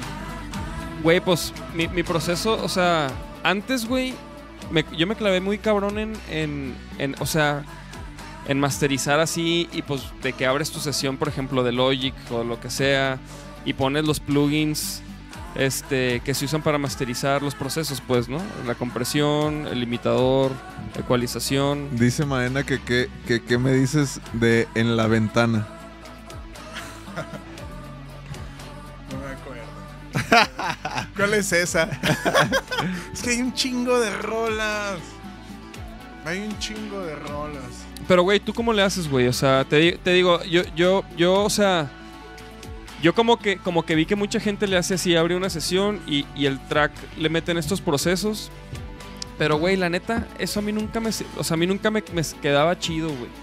Sí, creo que ¿Tú cómo es muy haces? fácil echar a perder una sesión en, Sí, en un máster. dímelo a mí, en un mal máster. Pero eh, mi, mi proceso básico, a veces cambio dependiendo del tipo de canción o las necesidades. Pero tú, tú- Pero mi, mi proceso estándar es primero hacer limpieza, o sea, eliminar toda la información subsónica eh, y darle la curva que yo creo que debe ser la canción. Ahora, pero ¿en dónde haces el máster? O sea, en en Pro Tools. Pro Tools. Pro Tools. Y le haces así, tienes el track en estéreo y, y le metes los, los procesos así, tal cual. Sí, sí. Al máster. tra- Trabajo, trabajo con, con el track en estéreo, pero es eso. Limpieza, darle la, un poquito forma a la canción a mi gusto. Y luego control de dinámica, y luego eh, a veces uso eh, limitadores o a veces uso mucho los expansores en multibanda para limpiar ciertas zonas. A veces expander en master. Está raro, pero, pero- pero el resultado es bueno. La idea es como obtener algo muy limpio, muy consistente, que tenga punch para después poder excitar. Ok. Excitar y llevar así al- el track al nivel óptimo para funcionar. La verdad es que a mí me gusta dejar un poquito pasadito. Lo- la- el estándar ahorita de Spotify eh, se mide en LUFS. Es, es una, una medida de loudness y anda como entre menos 12 y menos 14. Yo lo dejo un poquito más arriba, tirándole al menos 10, menos 9, menos 8, depende del tipo de canción y su dinámica. La dejo un poquito más apretado, pero, pero donde a mí me guste. Tampoco forzo el loudness, no, no me gusta. Ajá. Güey, ¿y qué opinas de que, por ejemplo, Spotify, eh, la compresión que le da, güey? Sí, sí. Presión. ¿O qué le hace Spotify a las rolas, güey? Que Bien, yo, porque es- yo lo he Spotify, notado. O sea, No, la yo sí me he notado la- que las la deja bien culeras. Las chinga. No. Bueno, no sé, depende, de- depende, porque la compresión que hace es compresión de datos, o sea, no es compresión de dinámica, es Pero compresión de ¿no, datos. ¿no te ha tocado que Cuando, cuando bajas una canción de, de- o sea, del, del estándar de 4416 a MP3 a 320, no lo sientes. O sea, cuando escuchas Spotify en alta calidad, suena un poquito más abajo, más, de- más degradado que un WAP, o sea, que un disco. Pero la verdad es que la mayoría de la gente no nota esa diferencia. Pero cuando tienes reproducción a 100, ¿qué es? 100, 128 kilobits por segundo, creo que es 128 kilobits por segundo. Ahí sí suena espantosa. Todos los, los agudos se hacen así como... Y todo se hace feo. por el proceso de, de compresión que es, que es realmente muy agresivo. el la compresión a MP3 lo que hace es eh, quitar sonidos que están enmascarados. O sea, por ejemplo, tienes una tarola y de la colita, haz de cuenta que hay una como una sombra por la transiente. La transiente es un pico y luego decae la, la señal así. Entonces, lo que hay detrás de la sombra de la transiente lo Ajá. quitan. Po- lo quitan, por eso, por eso se mueren todos los reverbs y es lo primero que se pierde al convertir a MP3. Como el espacio. Ajá, es, es, un, es una especie de gate, pero para eliminar información y además de que se eliminan así, las cosas están en rangos este, muy, muy agudos. Por ejemplo, yo que ya tengo mis 35, casi 36 años, yo creo que mi oreja ya no escucha más de los 16. de los 16 kilo, kilohertz. Entonces, si le quitan así toda esa información, yo ni me doy cuenta. O sea, lo- la chaviza así, los que... Y que no crecieron escuchando acá excesivamente sus audífonos, tal vez escuchen, no sé, un morro de 16 años, tal vez escucha hasta 17 kilos cuando mucho. Sí, pero no mames ni de pedo, ¿no? O sea, hay cosas, hay cosas que sí son. Por ejemplo, güey, yo de repente calo. Este. Un compresor y luego otro y luego, o sea, y no escucho ninguna diferencia, güey. ¿no? Y, la, y la neta digo, y la neta digo, bueno, a lo mejor No, güey, Yo- soy la yo, compresión es un pedo. A mí, o sí me enti- o- no, pero güey, digo, es un ejemplo la compresión, güey. Pues, no, los, los compresores son la cosa más, Más difícil de usar y de, de asimilar. Como ingeniero, como productor, sí es un pedo porque, o sea, ti- tienes que... Cuando tú haces una compresión, pasan muchas cosas. Yo les llamo efectos secundarios de la compresión. Los compresores se inventaron para controlar el, ra- el rango dinámico. el rango dinámico, O sea, que las canciones, o sea, que más bien que los sonidos no se pasen, ¿no? No, ajá, le pone un límite al, al sonido. Ajá, por así decirlo. Em, la verdad es que la mayoría de los productores lo último que hacen con un compresor es control de rango dinámico. Casi siempre lo usan para otras cosas. ¿Qué cosas suceden con el compresor? Un compresor es un modificador de transientes. Si pones un ataque lento, por ejemplo, a un bombo, lo que va a hacer es que va a permitir entrar el clic del bombo y lo de como el decay lo va a matar. Ajá. Entonces puedes hacer un bombo más clicoso con un compresor o puedes matarle el clic con un ataque rápido.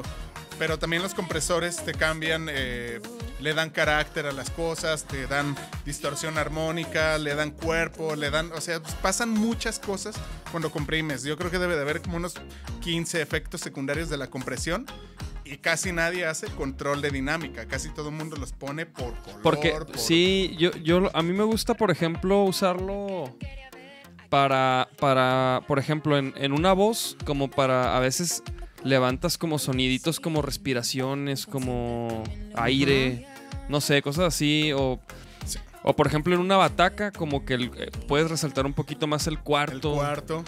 cosas Pero, así, pero también, o sea, dependiendo de tiempos de ataque de- y relajación, Ajá. puedes resaltar el cuarto o quitar el cuarto. Ajá, sí, puedes cierto. eliminar el cuarto por medio de compresión.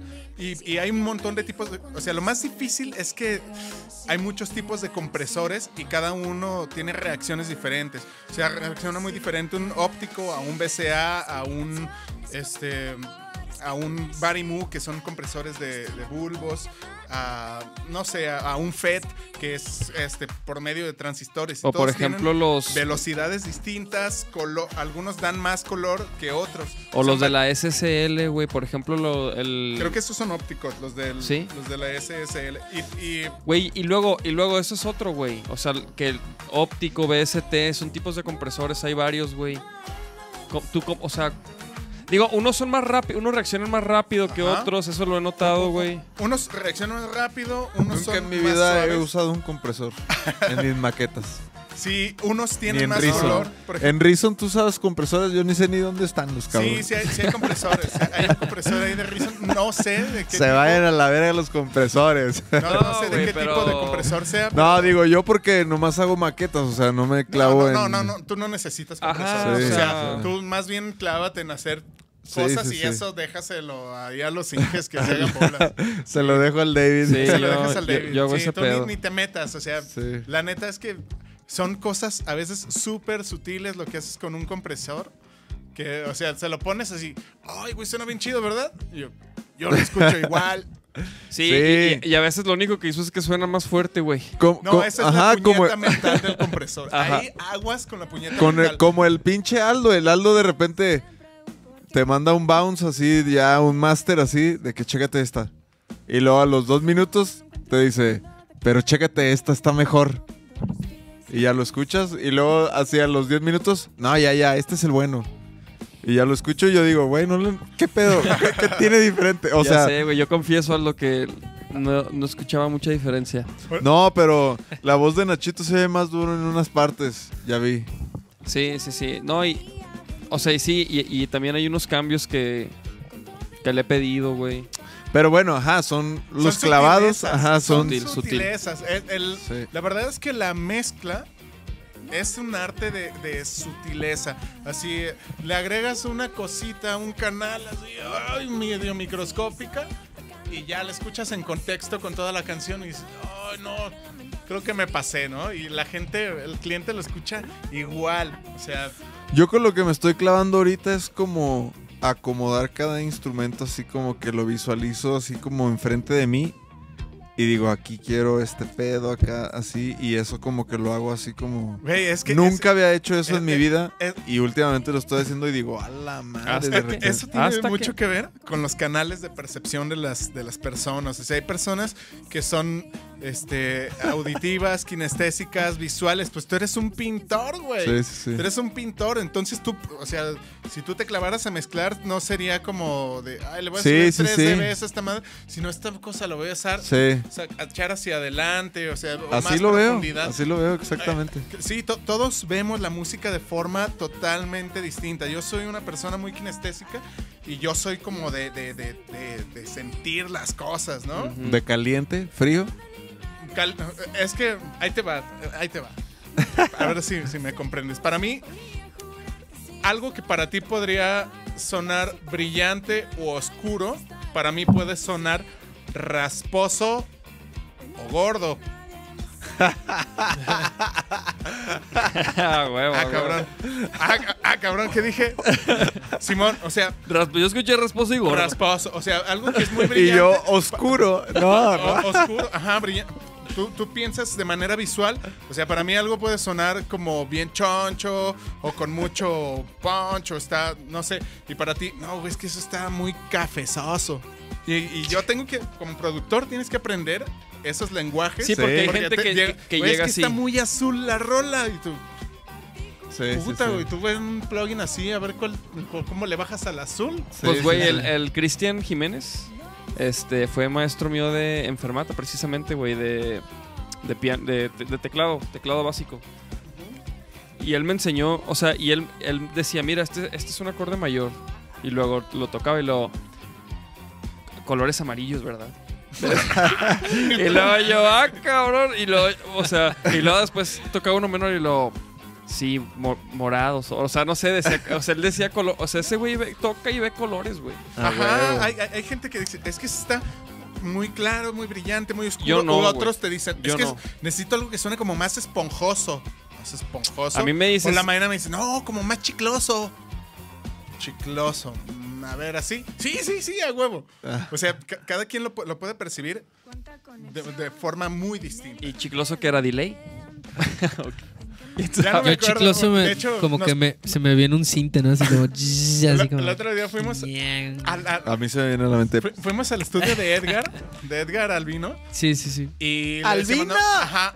Y le decíamos, oye, es que esta producción está bien chida y queremos mantener este sonido así como muy chicloso. Se nos quedó.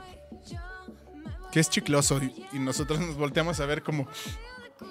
Por chicloso, ¿no? Ni siquiera Sí, estoy seguro que nosotros mismos Sí, no, tenemos no, el no. mismo concepto de chicloso. Tengo, pero- tengo que decir que ese fue el primer comentario del, del Nachito, güey. Esa risa y eso, güey.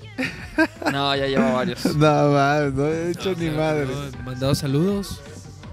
Nah. A ver, a ver. pues, pues, De ¿qué- hecho, ¿qué, quieres te manda saludos también el chaparrito, güey. ¿Qué ponemos? Ah, no, lo que sea, ¿El lo que sea. chaparrito, chaparrito? Está el JP también, el, el Norbert, Ponta. Vivi. Ah, aquí. A ver, Chaparrito, ¿cómo El, estás? el Choche dice, el, el mejor. Saludos al Rookie Lara. Ay, güey, qué pedo, Al Choche. Rookie Lara. Te manda saludos Steffi, güey, ¿te acuerdas? mi choche. Steffi. Está el, Steffi. El Neis, está el Onier. Ah, el Oniel, saludos. papi. Saludos, papá. A ver, Pues que chingón. saquen los albures, ¿no? Que te manda saludos, ¿quién? A ver, Larry. ¿quién anda aquí? Steffi. Ay, sí, el primer comentario. Ah, Dice Moy, a mí me gusta que suene bien verga o bien culero. Ok, sí, no hay, no hay, no hay de otra. Trae de otra, güey. O suena bien verga o suena O bien suena culero, bien pero culero. lo ideal es que lo culero, hacerlo sonar más culero y que parezca que, que fue intencional. Que, que quisiste cagar el palo, ¿no? Ajá, que te quisiste ver acá muy experimental. ¿Sí te ha Ah, tocado de, así bandas de que su, su concepto sea ese? De que música fea, como por ejemplo, no sé. Sí, pues Como por como ejemplo- mi, Silverio, banda, la del Cuartex Johnson, ¿nunca, nunca escucharon el Cuartex? ¿A quién, a Un quién? proyecto que tengo con, con unos amigos, Alex Nigeman, Hugo Mijango, es un muy buen guitarrista, y un guitarrista jazzista que se llama Jorge Cárdenas, no sé si lo hayan tripeado. Sí. pero es un puto monstruo. Tenemos un ensamble de... No sabemos qué es. ¿Hay, hay, hay material en YouTube? Sí, sí, sí. Puedes ponerla de... Mm, mira, mira, A ver, a ver. Cuarte, Cuarte. Ajá, CK. Ajá, Johnson. Ahí está. Ahí está. El secan. Y pon la de... um, 127 ah, suscriptores, Sir? Sir Bede Johnson. Arriba, arriba. La primera. Ah, la primera. Ajá. Digo, los videos ahí están chistosillos. A ver, mañana voy a tener que aguantar aquí. A ver, Martini. Martini. Martin Luther King. Ah, Hijo. Épale, épale, épale. Ahí está el Quartet Johnson. Sí, es una pinche marihuanada esa música. A Fea, ver. pero a mí me encanta. Y luego ahí tiene un intro ahí como medio largo. Estamos haciendo la de emoción. Ya. No, pero fea de dónde, güey. Ahora, el Rarón, 2013. ¿no? Tirarle ahí a lo, a lo raro. Le hacías acá al. Al Jazz Fusion. Pues le hacía al pendejo, pero. ¿Y esas rolas quién las, quién las hacía, güey? Entre todos. Y- Bueno, y- e- esa pero, rola- ¿en qué? O sea. Esa rola la hicimos. El Bataco era alumno mío, de ahí de la Fermata. Y teníamos un ensamble que estaba bien feo. Entonces nos pusimos ahí a componer cosas raras. Luego ya me la llevé a la banda. ¿Y qué pedo? ¿Y esta banda qué, ¿Qué tal esos platitos? Ah, están bien chidos. Qué pedo con esta banda, güey? O sea, ¿qué. ¿Qué hicieron, güey? Con esa banda pudimos ir un par de veces al Festival de Jazz de Aguascalientes, que es una experiencia increíble. Es como... Es ir a masterclass y ir a dar tu concierto. Está súper chido. Lo organiza ahí el, el- el ayuntamiento. Y vas, das tu concierto y te quedas una semana a tomar clases con Agustín Bernal, con Daniel Slopnik. Así, y- muy, muy, gente muy, muy chida. Nos tocó clases con Giovanni Figueroa, por ejemplo. Sí, clases de ensamble. Sí, súper baterista. A ver, a ver, el solo de bajo, mamón. Ah, güey, qué oso. Ay, güey, ¿no? Mira nomás, Julius. Qué pedo? ¿Esas sesiones en vivo? ¿qué? Live session. Ándale. Ah, güey, yo te quería preguntar algo, güey. Precisamente de, de las batacas. Tú cuando grabas una bataca, o sea, si vas a grabar el kit, ¿cómo, qué- cómo la microfoneas, güey? ¿Cómo microfoneas los overs? Los overs, chavos, son, mi- son dos micros que, que van arriba y que son los que captan el cuarto, ¿no? Básicamente. Pues, a mí, para mí son la imagen estéreo de la batería. Ajá, Depe- exacto. Depende mucho de la batería y depende mucho del cuarto. Eh, en cuartos que suenan bonito, me gusta poner los overs algo altos. Eh, pero para mí el centro del universo, güey, es la tarola. O sea, no el centro de la bataca, el centro Pero- pero ¿cómo de la haces? rola, güey. Es la tarola y esa madre la quiero siempre al centro. Sí, sí, sí. Entonces, pongo los overheads que estén mirando a la, a, A la tarola. tarola y que quede al centro. Entonces, Pero lo- los mides, güey. los mido O sea, que- y, y- y mides que estén a la misma distancia a de la la misma tarola. distancia y apuntando Ah. hacia la tarola. Y, Ah, ya ven, chavos. Y ven. digo, cuando hay chance, o sea, pongo. Depende, porque a veces no puedes poner micrófonos de hi-hat y ride. Entonces ahí hago algunos ajustes. Pero. sí en me- sí en me vivo gusta. aplica eso, güey, también. En vivo, en vivo es muy necesario poner Porque el yo mi- micrófono, a- sobre todo a los hi-hats. Es muy importante poner micrófono de hi-hats. Pero, por ejemplo, ese pedo de, de que apunte hacia la tarola y la distancia en vivo. Es que hay varias filosofías. Una es apuntar, es como microfonía AB, los dos micros aquí, y, y apuntando a la bataca. Pero a mí en estudio me gusta apuntarlos a la tarola y pongo micrófonos de hi-hats y de overhead. Güey, yo, yo vi un curso de precisamente del Pure Mix de esa página. ¿Sí se llama? Sí, ¿verdad? Pure Mix. Y, y enseñaban eso, güey. Había un güey que explicaba eso, güey. Que, que cuando microfoneabas, así como dices, cuando, cuando paneas los overheads, porque como son dos micros, mandas uno a la izquierda y mandas uno a la derecha y eso te da el sonido estéreo. Entonces, cuando haces eso, te queda la tarola en el centro. ¡Oh! ¿No sabías, mijo? ¿No Claro sabías? que no. güey. ¿No sabías? Sí, eso, eso, eso me deja la tarola en el centro, pero también O hay- sea, los overs son eso. Es, Lo- es el lo- sonido de la. Bueno, es- hay dos filosofías sobre esto. Una es que los overs son el sonido de la bataca y complementas con la microfonía puntual, Ajá. local o cercana.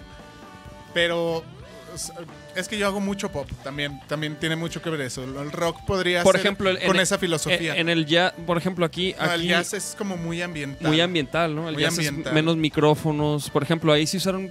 Ahí están los overs, ahí volteando para Pues donde es, quieren. Es la mi- microfonía básica. Overheads, Microfonía. bombo y tarola y los dos toms. Es que, güey- Y un.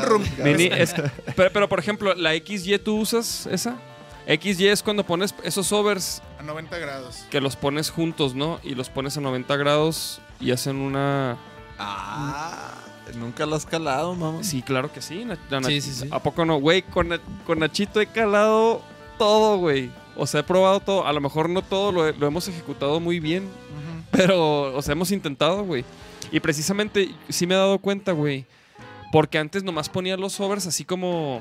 Donde. Como que, pues, como que abarcaran todo el kit. Lo, lo- lo que no captan los otros, ¿no? Como que, o sea, yo al principio sí le hacía. Y, y sí me di cuenta, güey, que cuando los paneabas, la tarola no se escuchaba en el centro, güey. Entonces, tú, tú ponías la tarola que grabó, el micro de la tarola, ya cuando lo metías, como que se, sí se- imagínate que acá también había otro, o sea, el sonido Ajá. entonces, güey, me- sí empecé a notar eso. Y, vi- y vi, y luego vi ese pedo de, de la, de la microfonía, De que apuntado. de que apuntas a la tarola y mides de la tarola a la, a la cápsula del micrófono. O sea, mides que, que haya la misma distancia en los dos micrófonos. Calamos también Ay. una vez, una vez grabar por, por elementos, así, por tarola, por Ah. separado. bombo ah, por sí. No, no. Sí, fue puro, fue bombo y luego tarola. Sí. Y Ah, no. luego. O bombo y tarola. Fue Fue, bombo y tarola juntos. bombo y tarola y, Y, luego, luego. toms así aparte, contras Órale. aparte y, y platos y aparte. platos aparte, güey. Porque también luego escuché que No alguien hacía eso. Alguien, alguien me platicó una vez esa, esa como leyenda urbana, ¿no? Alguien me dijo, no, güey, el otro día me dijo, un vato, güey, que está bien loco, güey. No sé si lo ubicas, el Nachito, güey. Me platicó una onda, Ay, ay, que güey. grabaron todo por separado. No sé quién me platicó esa madre, güey, pero por algo. En la de, ¿Sí? en, en la de cuántos. no sé, ya me sabía esa historia, pero, Órale. pero yo la escuché de esa forma. No, bien cabrón, güey, pero está bien loco. No, pero güey, te güey, no, les voy a decir algo, güey. Esa técnica no la pueden hacer si su ataco no está cabrón, güey. Porque si no se escucha, no se escucha orgánico. ¿Sabes cómo se escucha como, como, que grabó un bombo y luego una tarola? Y la de cuántos dedos ves, así se grabó, güey, eh, chavos, truchas, mijos, no sabían. Pero la de cuántos dedos ves, así la no grabamos. güey. mames, esa fue la. Esa Y, decidimos, y Sí, decidimos sí, sí. grabar esa porque no está De tan nada, cabrona en la batería, güey. Órale. O sea, la, la, la, es más, la voy a poner. La, la, la bataca, güey, no está como tan compleja como para... pero sí Para tiene, por ejemplo, ¿cómo No, se o sea, sí, sí tiene, sí güey. tiene como Mira. este groove. Taca, taca, como, taca, taca, o sea, como... ¿Sí ves? Obviamente también le metí unos como sampleos, O güey. sea, Ese primero fue el Qué locochón, ¿eh? Pero, pero, güey. Y, y- y no me acuerdo, o sea, la neta, no me acuerdo en dónde vi, vi esa técnica. Y, y le dije, ay, qué calarlo, calamos, ajá. Y lo, y lo calamos. Después lo probamos en más rolas y no en todas, ¿eh? O sea, como que también. Como que, como que en cuántos dedos veces la probamos por, por primera vez Ajá, y y dijimos, quedó- wow, qué verga. Y luego en la rola, no sé, grabamos otra maqueta de algo y no, güey. No. Y ya fue de que no, vamos a regresar a... Pero es sí que trae también- rematitos así bien chiquitos, pero. También el rock necesita más cuarto que el pop. O sea, a mí, a mí se me antoja esa técnica para grabar pop. Yo grabo algunas cosas por separado, como los Ándale, pa- para grabar pop. Por ejemplo, uso muchos sampleos de, de baterías y así bombos y tarolas, pero grabo los hi-hats. Eso me gusta mucho porque le da vida a la canción. Sí. Pero- ¿Ubicas una banda que se llama Bullspec? No. ¿No? No. Esos güeyes hacen muchos videitos así caseros y salen de que sesiones en vivo, pero tocando de que un güey el bombo así de que nada más el bombo y luego Órale. un güey otro nada más los contras, luego el güey de la tarola así y hacen un, Ah, un chido. ensamble así Unos como bien, bien, perros, bien bien, funk. perros. Tocan como bien funky, güey. con el. Nate Smith con un bataco Es más, negrito. mira, vam- vamos a poner algo acá de. Wolfpack. Hay una rolita, güey, ti- tienen un, una... Una que me gustó un chingo. ¿Cómo se escribe? Ah, aquí está, Wolfpack. ¿Qué ponemos, Nachito? Es que yo Mira, quería poner algo, ese, algo ese así video como, donde están sea, ahí, ese ese donde salen como tocando, ¿Cuál? ese Este. abajo, ese, Este. ese, ajá. Creo que es el que digo, güey.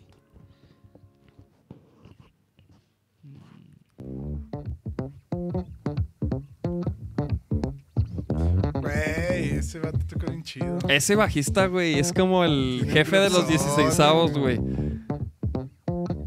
No, pero deja que entren las liras y todo, güey. O sea, eso lo hacen bien chido estos vatos, güey. Cómo van teji... O sea, ¿no? Los elementos. Oye, qué bueno. Está bien perro el... El videillo.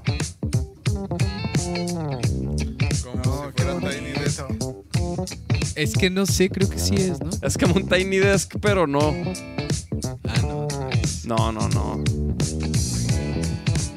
Qué bonito está eso, güey. ¿Qué tal esas guitarritas? Ayer entró el estéreo. Si escuchen, chavos, pónganse sus audífonos para que pues, vivan el podcast como se debe, como, como nosotros. Experiencia completa. Digo, ahí salen tocando así normal la bataca, pero tienen un chingo No, de bueno, pero contenido. son, son o sea, estos, son estos carnales, ¿no? Yeah. Ya Y pues me fui, me, me, me, me viajé duro. Sí, sí, sí. No, es que está perrísimo. Bueno, vamos a, vamos a parar con esto. Eso es el grupcito, güey. ese es el ¿Qué tal ese grupcito de estos chavos? Sabrosísimo. ¿Qué les parece si vamos a la sección de videos? Porque pues ya, ya se hace tarde, chavos. Ah, no mames, nueve y media ya. Me, me, me va a dejar Trucha, el camión. Trucha, chavos, es lo que les digo. A ver, vamos a, vamos a ver estos videos. Ahora, ahora nada más hay cuatro videos. ¿Este ¿Es el momento en el que vamos al baño o qué? Sí, ve, ve, ve antes. Podemos ¿Quieres ir al ir. baño? Sí, no, sí, es el momento. Ve de una vez. Porque luego te vas a miar de la risa. Te vas a miar, pero de la risa, cabrón. Pásame otra pinche chela. Ahorita voy a ir a Sanico por unos tacos de carnaza. La verga. A festejar que mi niño ya puede jugar fútbol. Eh, no, la próxima semana voy a regresar a las canchas. O sea, este sábado no. Bueno, no, no te creas, la próxima semana no, güey. Primero deja regresar Una a trotadita. echar unas trotaditas y... Pero Ah, este vete a la sábado verga. ve a trotar.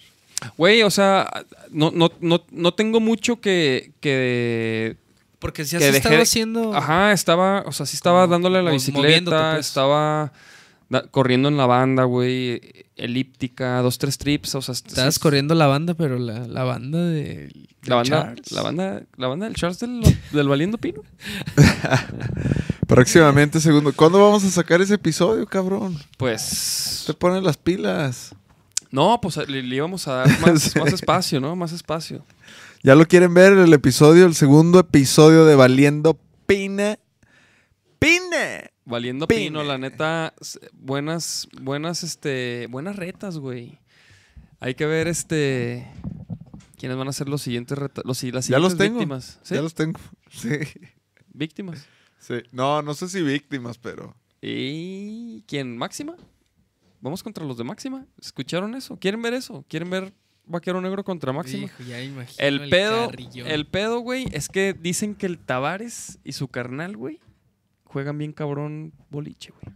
Vamos a ver. Ya no hay cheves. Ay, ay, cómo chingados. Oigan, no? oigan, las cheves para el Julius, mijos. Espérame, espérame, espérame, Puro muerto, puro muerto muevas, ya. no te muevas, mi Julius. Ponte para la hora de risa, ahora sí. Sí, yo les dije que no venía si no había cheve. Dice Marifer que ya nos estamos tardando. Es sí, más, es más, lo, vamos a sacarlo ya próximamente, ¿no? El del Valiendo El Pino. Valiendo Pino. Contra los Inges, güey. Estamos haciendo unos nuevos contenidos, güey, nuevos episodios. El jueves, el jueves. Estamos, este... yendo- Salud, salud. Estamos yendo a jugar boliche, güey. Y la- el primer episodio retamos a los Dínamo. Les dimos una clase. Machín. Salud, Nachito. Este, el segundo, sí, el segundo episodio fue contra los Inges. Les dimos una clase. Ese episodio no ha salido, güey. Pero, güey, lo, lo- lo digo porque, porque, pues, o sea, fue una clase. güey. Porque nos van a dar una clase al parecer en el tercero, entonces hay que Entonces saborear. ahora, ahora vamos a grabar el tercer episodio, lo queremos grabar contra los de Máxima. Contra Tavares, su- es que Tavares y su carnal, güey.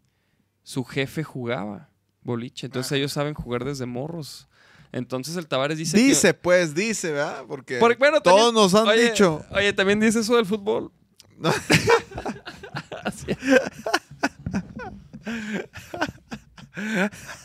Este clipcito va directito a Tavares. Este clipcito patrocinado por Máxima Chavos. La única que, genera rock. Po- Póntelo, güey, la neta, la única que genera rock, váyanse a la verga, pinches estaciones.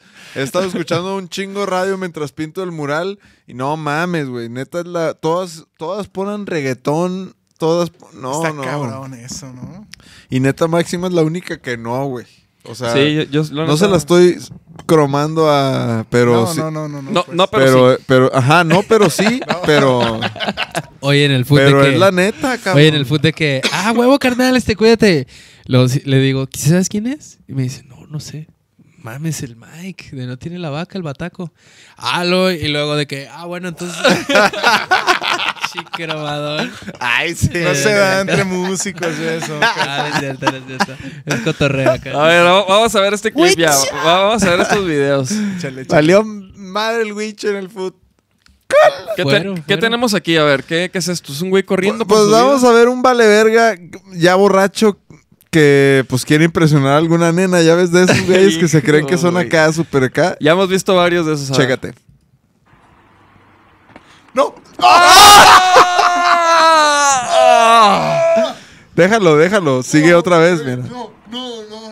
¿Qué pedo, güey? No, no, no, no, no. Es la repetición. ¡Ah! Güey, pero, pero como que le pega justo en el, justo en el En niés. el Nies. y, y lo hace perder el equilibrio, güey güey. perdió la próstata. Porque, porque ni Ahí, la- mira, ahí, ahí, ¡Ah! pero, pero, pero chécate la, Ahí, ahí, mira, porque ahí ya, ahí ya se inclinó, man. pero chécate la sombra. La sombra se ve clarita. la, la sombra no miente, chavos. La sombra no miente, mira. Se los huevos. Ah. Güey. Porque aparte, pues sí, tiene esa como coronita ese. No, mames. Oye, para acabarla de No, chingar man, cayó de no, hocico, De güey. hocico. Güey, ya es lo de menos. ¿Y sabes por qué cayó de hocico? Porque ¿qué, qué, o pones las manos o te agarras el culo, güey. Pues te vas así, güey, con una mano. ah, güey, no, güey. Hijo, güey. No, espérate, este ponlo al final, porque Ok, ok, esta ok. es la joya, güey. Ok, ok, ok, ok. ok. Este, pues, no sé, me dio risa. Es un, es un está paleteado, está Sí. Se empieza a caer. Míralo. Ah, güey, así ¿Cierto? Se- Güey, tar- tardó un chingo en despertarse. Oye, pero güey. quedó ahí. Aparte, este, ¿dónde, eh, güey, aparte, ¿dónde está? En una nevería, güey. No seas mamón, güey. Llegó, llegó, llegó, Llegó a paletear. Y luego, Llegó pero, hasta- pero, llegó hasta el culo por una nieve. Aparte, güey, che- es- ¿por qué trae la panza de fuera, güey? ¿Ves? Sí, anda hasta Pues el tenía pico. calor, güey. Oye, güey, aparte, chécate cómo, como la doña que lo está grabando se asusta y cuando se cae, como que lo deja de grabar porque se asusta. No, pero se, se, re- se cagó de risa, ¿no? Sí, sí, sí, pero como que dice, ay, cabrón. Y deja de grabar y luego. Güey, imagínate un día despertarte así. Oye, güey, ese es un escorpión, güey. Mira. es, que, es que no se ve completo. Es como. Te digo que se asusta Mira, la doña, mira. No, es el puente Oh. olímpico, ¿no? Es como. O sea, sí se despierta porque se pega en la cabeza, güey. ¿Se pega en la.? No, güey. En la... Con- sí, mira. Con la. con Pues queda como a, a nada, ¿no? No, pero sí. Queda colgando. Ah. Sí, con Sí, el sí, vuelito sí, se sí, pega. sí. Oye, y, lo- sí, y luego se avienta Mira, una- se unas, abdo- unas abdominales ahí, ¿no? Oye, pero queda con la. Antes no se cagó el ruco de. ¿Qué A- pedo? O sea, a ese, güey fue por una nieve y se quedó jetón. andaba ver, hasta el ¿qué- culo y dijo, qué más una- tenemos? Una, No una sé- nieve para bajar avión. Ah, chéquense este, güey. ¿Qué es, ¿Es un morrito? Es un morrito que se va a aventar acá un truco.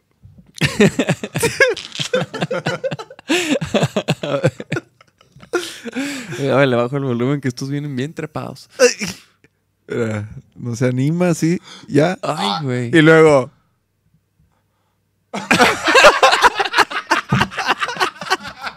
no sale, güey. No, güey. Se, se la, se- se la partió. ¿Qué que- pasado, güey? No, sa- ¿sabes qué siento, güey? Que se culió, güey. Porque mira, ve cómo se va agachando como que se tiró, güey. No, no A huevo, le dio miedo. Güey, le dio yo te, le te- dio te miedo. voy a ser honesto, güey. Cuando... ¿Nunca han ido a esquiar? No. ¿Te ha tocado ir a esquiar? Güey, yo, yo, yo nomás fui una vez de morro. Y, y pues hay unas, hay unas, este, Ah, sí, ¿cómo se los- llaman? los- Las sillas ajá, esas que, Los lifts. ajá, que, Esos que te, te suben. Y, güey, yo tenía, la neta, como, no sé, ocho años, nueve años. Y, y- y- y, pues te tienes que bajar. O sea, la madre no se frena, güey. Esas, esas- las sillas, güey. Sí, gira. O sea, pues son continuas y pues tú te bajas con, como con... Y, güey, yo siempre me, me- me aventaba, güey, porque no, no sabía cómo bajarme, güey. Entonces me aventaba, güey. Y, y, el, y, hasta que el ruco, güey, que, que- porque hay un güey ahí como pues ayudando y checándote. Ese güey me regañó así de que, "Ey, ya no te estés tirando, pero, pero, güey, a huevo ese morro se tiró, güey.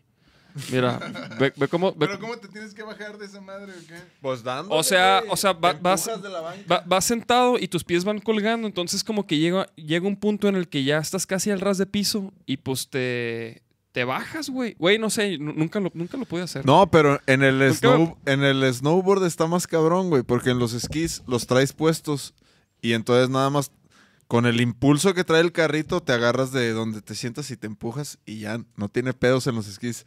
En el snowboard traes un pie abierto, o sea, uno lo traes agarrado a la tabla y el otro no. Mira, aparte, Entonces- aparte des- después de ver este tipo de, de accidentes... Pero espérate, ponte el último, No, no, no, estamos hablando de esto, espérate.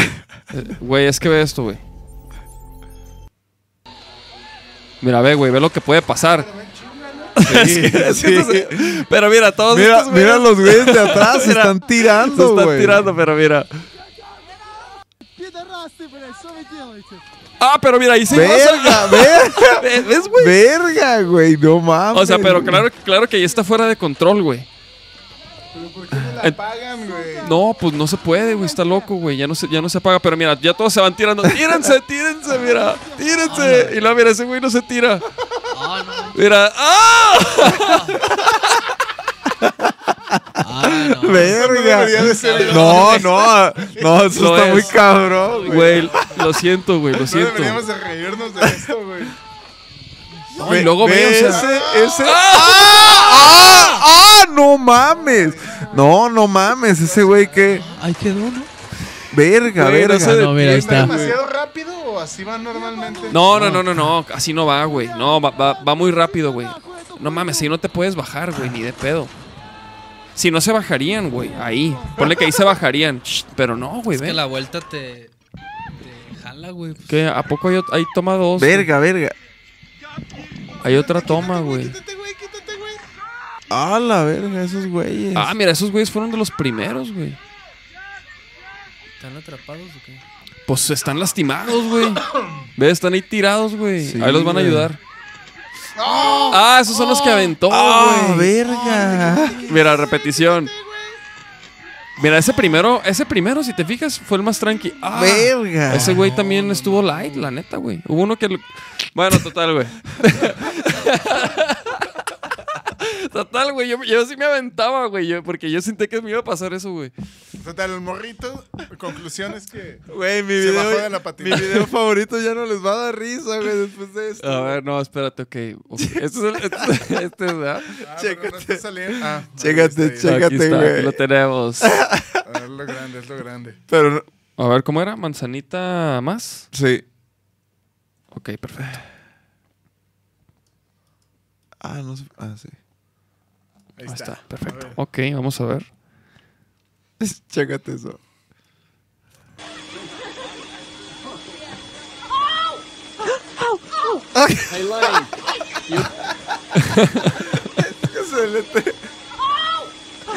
¡Ah! ¡Ah! Y, y luego se va de puras rodillas, güey. Oye, pero eso hacen esas madres, ¿no? Sí, güey? sí, se, sí, Se güey. suben encima de todo, ah, güey. una montañita, aquí me trepo. Mira A ver, la- a ver, a las ver. No, pero rodillitas. sí se pegó macizo en las rodillas. ¡Ah! Ah, güey, pero entre que se pega y, y que está así como que. como No, sí que, como que me, ¿qué me va a hacer esa madre? No, y duele bien gacho darte en, la- en las rodillas de una vez. No, aparte la, la, la, la amiga. Pero chécate el paradito de al final. Déjalo. Mira. Así como. ¡Ay! Nah, no le pasó nada, güey. No le pasó nada. Trucha con los animales, cabrón. Que luego esos güeyes ¡Vivo de tres! les vale animales! más. Oye, si te queda ese género, nunca habías pensado en. Bueno, digo. Oye, ¿no quieres, ¿no quieres grabar algo? Te- Oye, este, güey, da- ven al ¿qué- estudio. ¿dónde te busca la raza si quiere producir contigo o qué pedo? Pues ahí estoy en todas las plataformas como Julius Ver produce. Ah, Julius muy Beer. bien. El oso, porque pues, Ah, toda ah. la vida me han dicho todo. He sido todos los pinches osos de la tele, güey. Algún día fui el oso yogi, de los osos gumi, güey. He sido todos los osos de la tele, güey. Balú, el que te imagines. Son unos que ni conozco. Ahí está el Arthur. Saludos al Arthur. Saludos, chiquitín. ¿Qué más? Este. ¿Qué más, güey? ¿Qué más? ¿Qué, qué, qué- qué pedo? Entonces hay que sacar el episodio, el episodio número 2. Próximamente vamos a ir dando detalles de lo que va a ser nuestra presentación. Oye, me di- me- el Alonso dice que por qué ya no sacamos este los, los videos cuando vamos a hacer este trámites o cosas así. Ah, porque. Porque es sorpresa, cabrón. No, y fíjate que. No, y sí es cierto, güey. Acabamos de ir a hacer, a hacer un trámite precisamente Sí. sí, para sí. lo de la presentación que andamos. Queremos hacer algo especial, algo en grande para, y algo para que vayan, cabrones, para que vayan todos. Entonces. Para que vayan todos y Sí, sí, agrapa. sí, sí. Hijos Falta, falta, chingada. falta luego documentar esas cosas que. que pues no lo hemos hecho. Pero, pero sí. En realidad sí, sí estaría perro, güey. ¿Tú Vamos a, pe- vamos a procurar eso. Espera, yo te quería preguntar una cosa más, mi Julius. Ahorita con qué bandas estás chambeando, produciendo, aparte de Maena. Bueno, est- estoy trabajando ahorita con algunos proyectos. eh, en general, trato de ver la chamba así como proyectos en los que, dependiendo de qué tanto me involucro o no. Este, pero si, no- así si- como- si llega un proyecto pro- que no te late, güey. N- No, generalmente no. Trato de chambear con, con proyectos que, Que me te- que te gustan. o prenden. les- Ajá, porque luego, no sé, a veces siento que no llego a ciertos resultados y pues yo lo que le vendo a la gente es, es por lo menos un cierto, un mínimo de calidad, ¿no? Y si hay cosas que no porque sea malo, sino malo el proyecto, sino porque no, no fluyo con él, pues va para atrás, ¿no? Y ni, y ni pex. O sea que yo me dedico a esto, yo me dedico a producir, pero sí trato de trabajar con proyectos que me enamoran. Eso, es- eso es importantísimo para mí. Ahora, eh, hay el- de los proyectos con los que estoy trabajando, yo creo que ahorita estoy chambeando como unas 20 canciones así de forma simultánea con unos, por lo menos unos 10 proyectos. Además de los de La Maena, Mandy y otro chico que se llama Eden Leonel, que son proyectos en los que estoy un poquito más involucra- involucrado. Sí, que- involucrado. Involucrado. i- involu- Son las involucrados son muy buenas, es ¿eh? como más Saluda a las victorias. es como con más atención. Yo estoy tomando. Oye, mi Julius, entonces este esos proyectos son como los que tú les ves ahorita más potencial o, o que o, o cómo lo o por qué estás más enfocado en ellos o son tus compas Sí, o- sí, sí tiene mucho que ver eso, que la verdad es que les veo bastante, bastante potencial y me gusta la música que hacemos.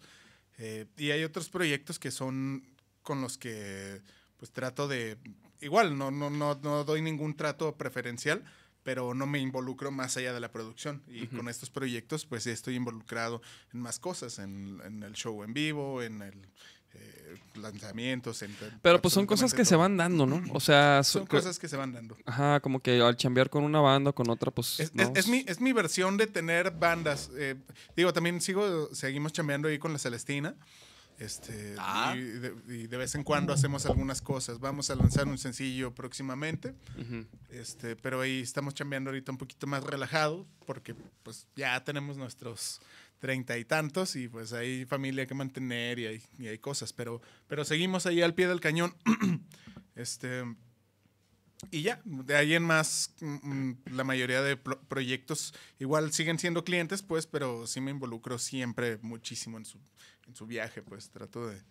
Sí, o meterme hasta sea, donde me permitan. o sea, por ejemplo, entonces a ti no te late tanto una banda que, que solo quiere grabar.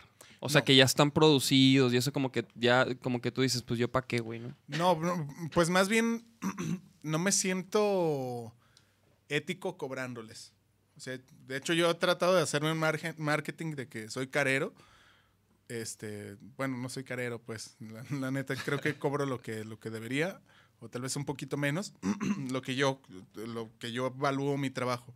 Pero mm, por lo mismo, mi trabajo no es grabar, mezclar y masterizar. O sea, podrían hacer algo más barato con otros productores y más eficiente y tal vez hasta con mejores resultados. Entonces yo los canalizo así, no, pues este vato hace buenas cosas en tu género y, y date. O sea, pues al final de cuentas, eh, digo, sí es mi negocio, es de lo que vivo, pero, pero también es, es algo que, a lo que le meto muchísima pasión. Entonces, si es algo en lo que voy a estar chambeando todos los días, todo el día, pues por lo menos que me enamore. Claro, claro. Sí, sí, sí.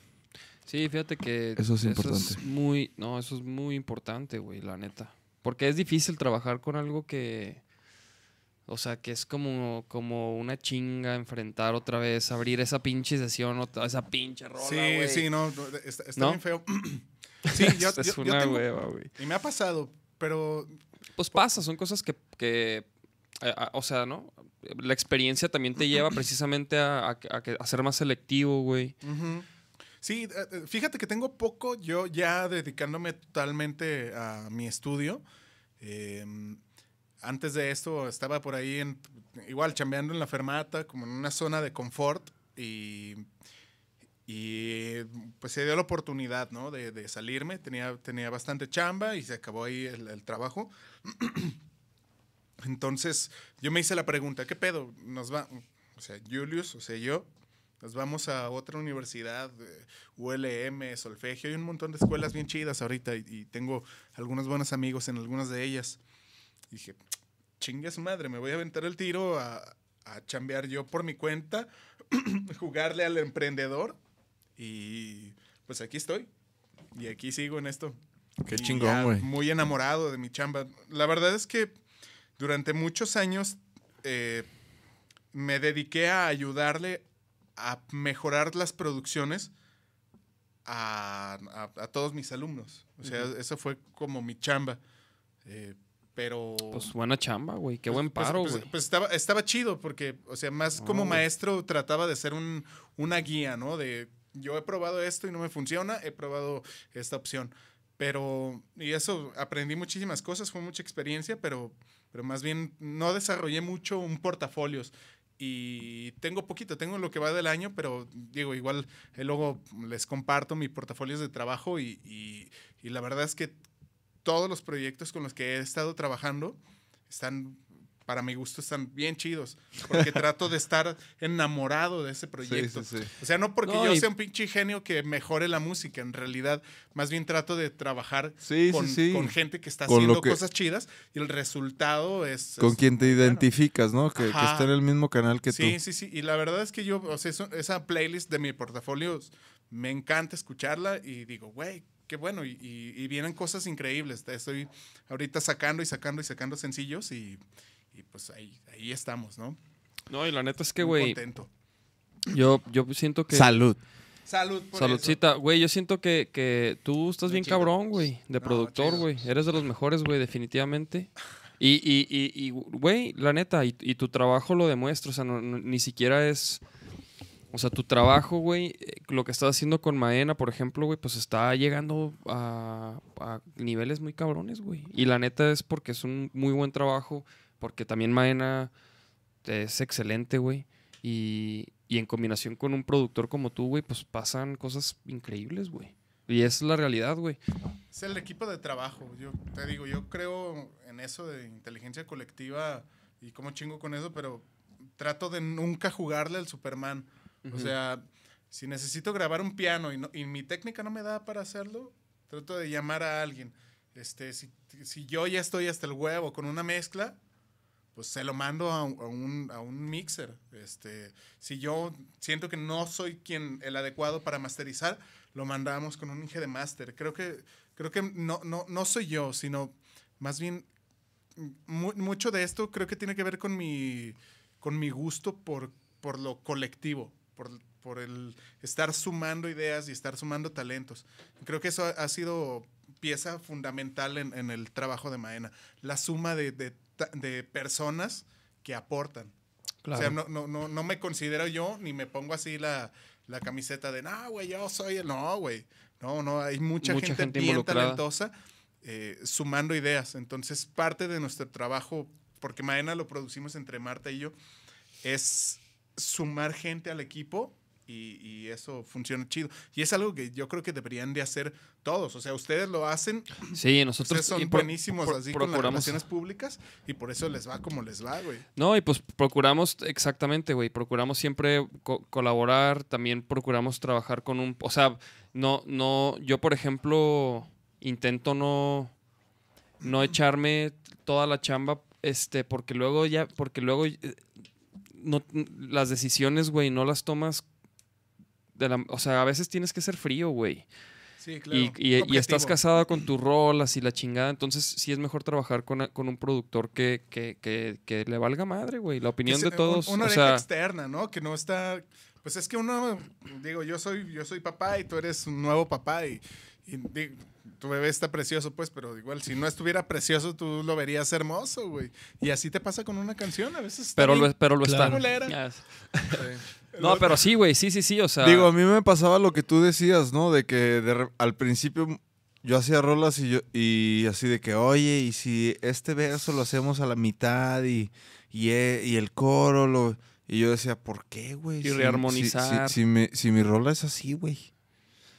O sea... No, y, po- y por ejemplo, y, y una de mis. de Y, mis- y no de era, mis- y no de era mis por filosofías- orgulloso, ¿no? Era porque yo decía, eh, mi composición es así, o sea, no, no, o sea, a, a lo mejor suena chido como tú dices, pero mi rola es así, güey. Y hasta después dije, güey, a ver, si estos güeyes tocan bien chido, o sea, son bien vergas para lo que hacen así. Yo no sé tocar la batería, yo no sé tocar la lira tan verga, entonces yo decía, pues sí, que estos güeyes le hagan sus liras y así, pues Sí, Y de- pues no mames. Es, es muy difícil aprender a dejar a la gente sumar. Sí, es un, es un proceso que se debe de, Pero, güey, por de ejemplo. enfrentar, de una- enfrentar. Yo creo que Está cabrón. eh, quien tiene la última palabra, y creo que ese es un tipsasasazo, ¿no? Pero quien tiene la última palabra en ese tipo de decisiones no eres tú, ni es la banda, ni el productor, nadie. La canción. Yo, yo siempre que Eso, estoy güey. produciendo, trato de meterme en ese chip y trato que la gente con la que trabajo se meta en ese, eso en la cabeza. Que no, las decisiones no se toman ni por ego, ni porque quiero esto, ni, ni siquiera porque es que yo lo visualicé de esta forma. Nada, güey. La canción, desde que se crea, empieza a pedir cosas y tiene vida propia y te guía cómo debe de ser producida. Entonces, tú no Exacto. Tú eres güey. más bien un medio y la música vie- viene desde alguna parte del subconsciente colectivo de todos los implicados en el, e- en el equipo de trabajo y somos solamente un puto medio para que fluya esa Para, música. para materia- materializar la rola, Ajá. ¿no? Es necesario la técnica, es necesario estudiar, es necesario un chingo de cosas, pero, pero son herramientas Güey, pero, ¿sabes? Y, que pero, te convierten en un medio más eficiente, ¿no? En un conductor. Sí, güey. Y, y, es ne- y, güey, les voy a decir por qué es necesario bueno, no que sea necesario, pero por qué te ayuda a estudiar y por qué te ayuda a saber de armonía y por qué... Porque todo lo que te imaginas musicalmente, digo, hablando de música, si te imaginas una rola, una melodía, pues tiene, o sea, ti- tiene nombre, todo tiene nombre, todo Ya tiene... está hecho. Entonces es más fácil si, si tú te imaginas algo y, y entiendes qué está pasando, de que, ah, está la progresión, está- o, o la línea de abajo hace esto, o es, o lo que, no sé, entonces es más fácil sacarlo, güey, porque eso me pasaba a mí al principio, güey, cuando yo empecé a producir, que fue hace como como unos 12 años, o sea, y, y producir no, no, me- no hablo de chambear, güey, hablo de, de que yo me ponía a hacer mis maquetas y como, como aprender lo- de producción, empezaba a ver videos, güey, empezaba a tomar unos cursitos, aprender a usar Logic, o sea, cuando empezaba todo ese pedo, güey, o sea, pues no mames, no, no, no, no tomas en cuenta muchas cosas y, y pues todo eso lo vas, lo vas, o sea, te va llegando, güey, ¿no? O sea, la, la- la- vas aprendiendo cómo poner todo en su lugar, güey, vas aprendiendo cómo debe, cómo debe de sonar todo, cómo...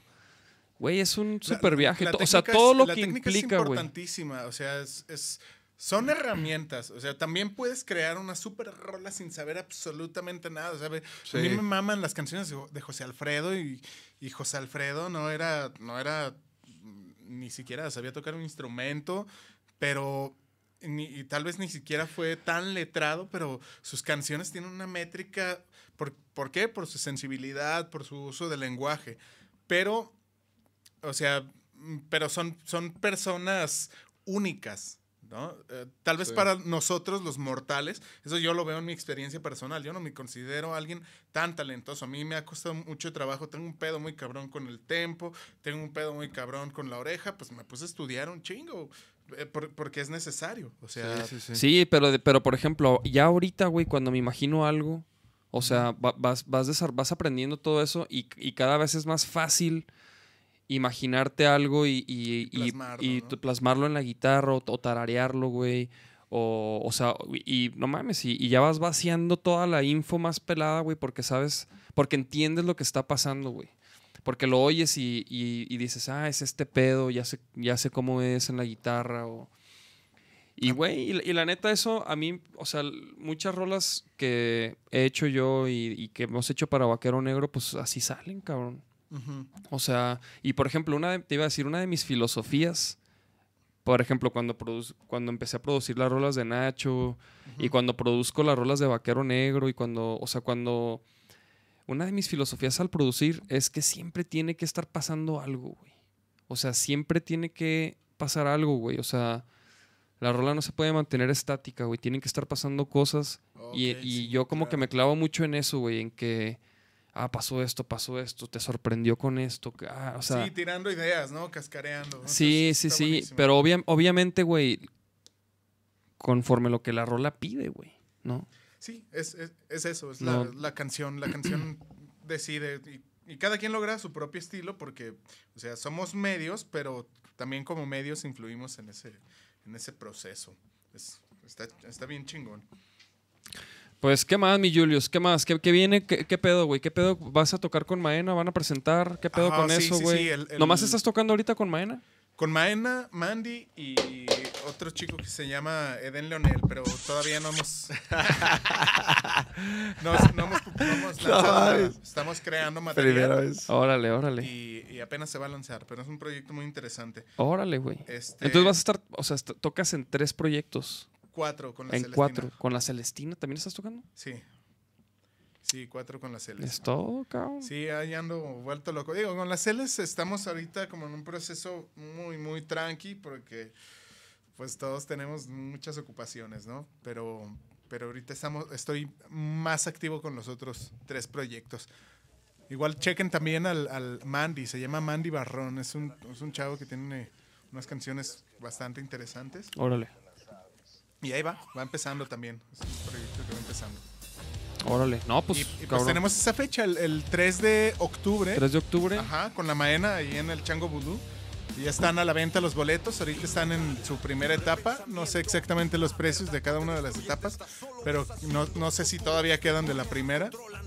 Hasta el día de ayer creo que aún. Pero sí, alguien se prende para ir, ahí los veo. Sí, no, güey, ahí, ahí- ahí vamos a andar seguramente, güey. Va a estar perrísimo, qué chido, güey. La neta, lo que hacen Maena, a mí se me hace bien perro, güey. Fresco, movido, güey. Muy, muy chingón, güey. Sí, a mí. La neta, qué chido, felicidades. ¿Cómo compone Marta? Pues, Martiux. Pues- Martiux. chavos, ya vamos casi para las dos horas. Vámonos. Vámonos, vámonos. vámonos, ponchate. Chido, este. Pues ahí estamos, próximo lunes, ¿quién viene? ¿Saben? Próximo lunes Por ahí vi, pero no me acuerdo. El próximo lunes que es 16. ¿Es el que no hay? No, sí hay. viene mi George. Oh, viene otro productor, güey. Viene Kalin, viene Carlos Hermosillo. Ah, neta, neta, neta. Carlos neta. Hermosillo, no el futbolista. El No, Kalin, no. que es guitarro de Virrey. Con el que grabamos nuestro Carlos primer disco. Que es el productor de nuestro primer EP Somos Más. Va a estar aquí en casa, vamos a estar escuchando, vamos a hablar de eso, porque también en ese usamos unas técnicas este, bueno. curiosas, güey, de- para grabar batacas y luego metimos usa- una bataca en un baño, güey. Ah, sí, sí, sí. Usamos Grabamos unas- con tres No, no, no, no, no, no, me- metimos el micro al baño, güey. Y la bataca estaba afuera, güey, ¿te acuerdas? en el Unas patio, pinch- en pinches patio. loqueras, güey.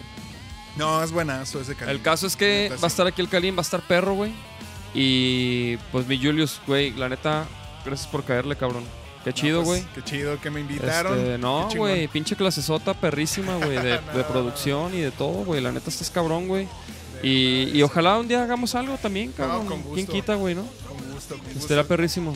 Si no, por lo menos hacemos una carnita asada con unos chéveres. Eh, Ah, mínimo. huevo. ¿Quién se prende? A ver. no, no, no falta. No, no, no, no. Pues ya está, chavos, vámonos. Nos vemos el próximo lunes. Y pues, chido los que sintonizaron. Gracias. Nos vemos. Vamos a treparle este pinche rock and roll. Sin embargo, ha mejorado. Vámonos. Ya no culpa a los demás por todo lo que le ha pasado. La vida le enseñó que tiene mucho valor. Ya comienza a ver que hay un mundo mejor.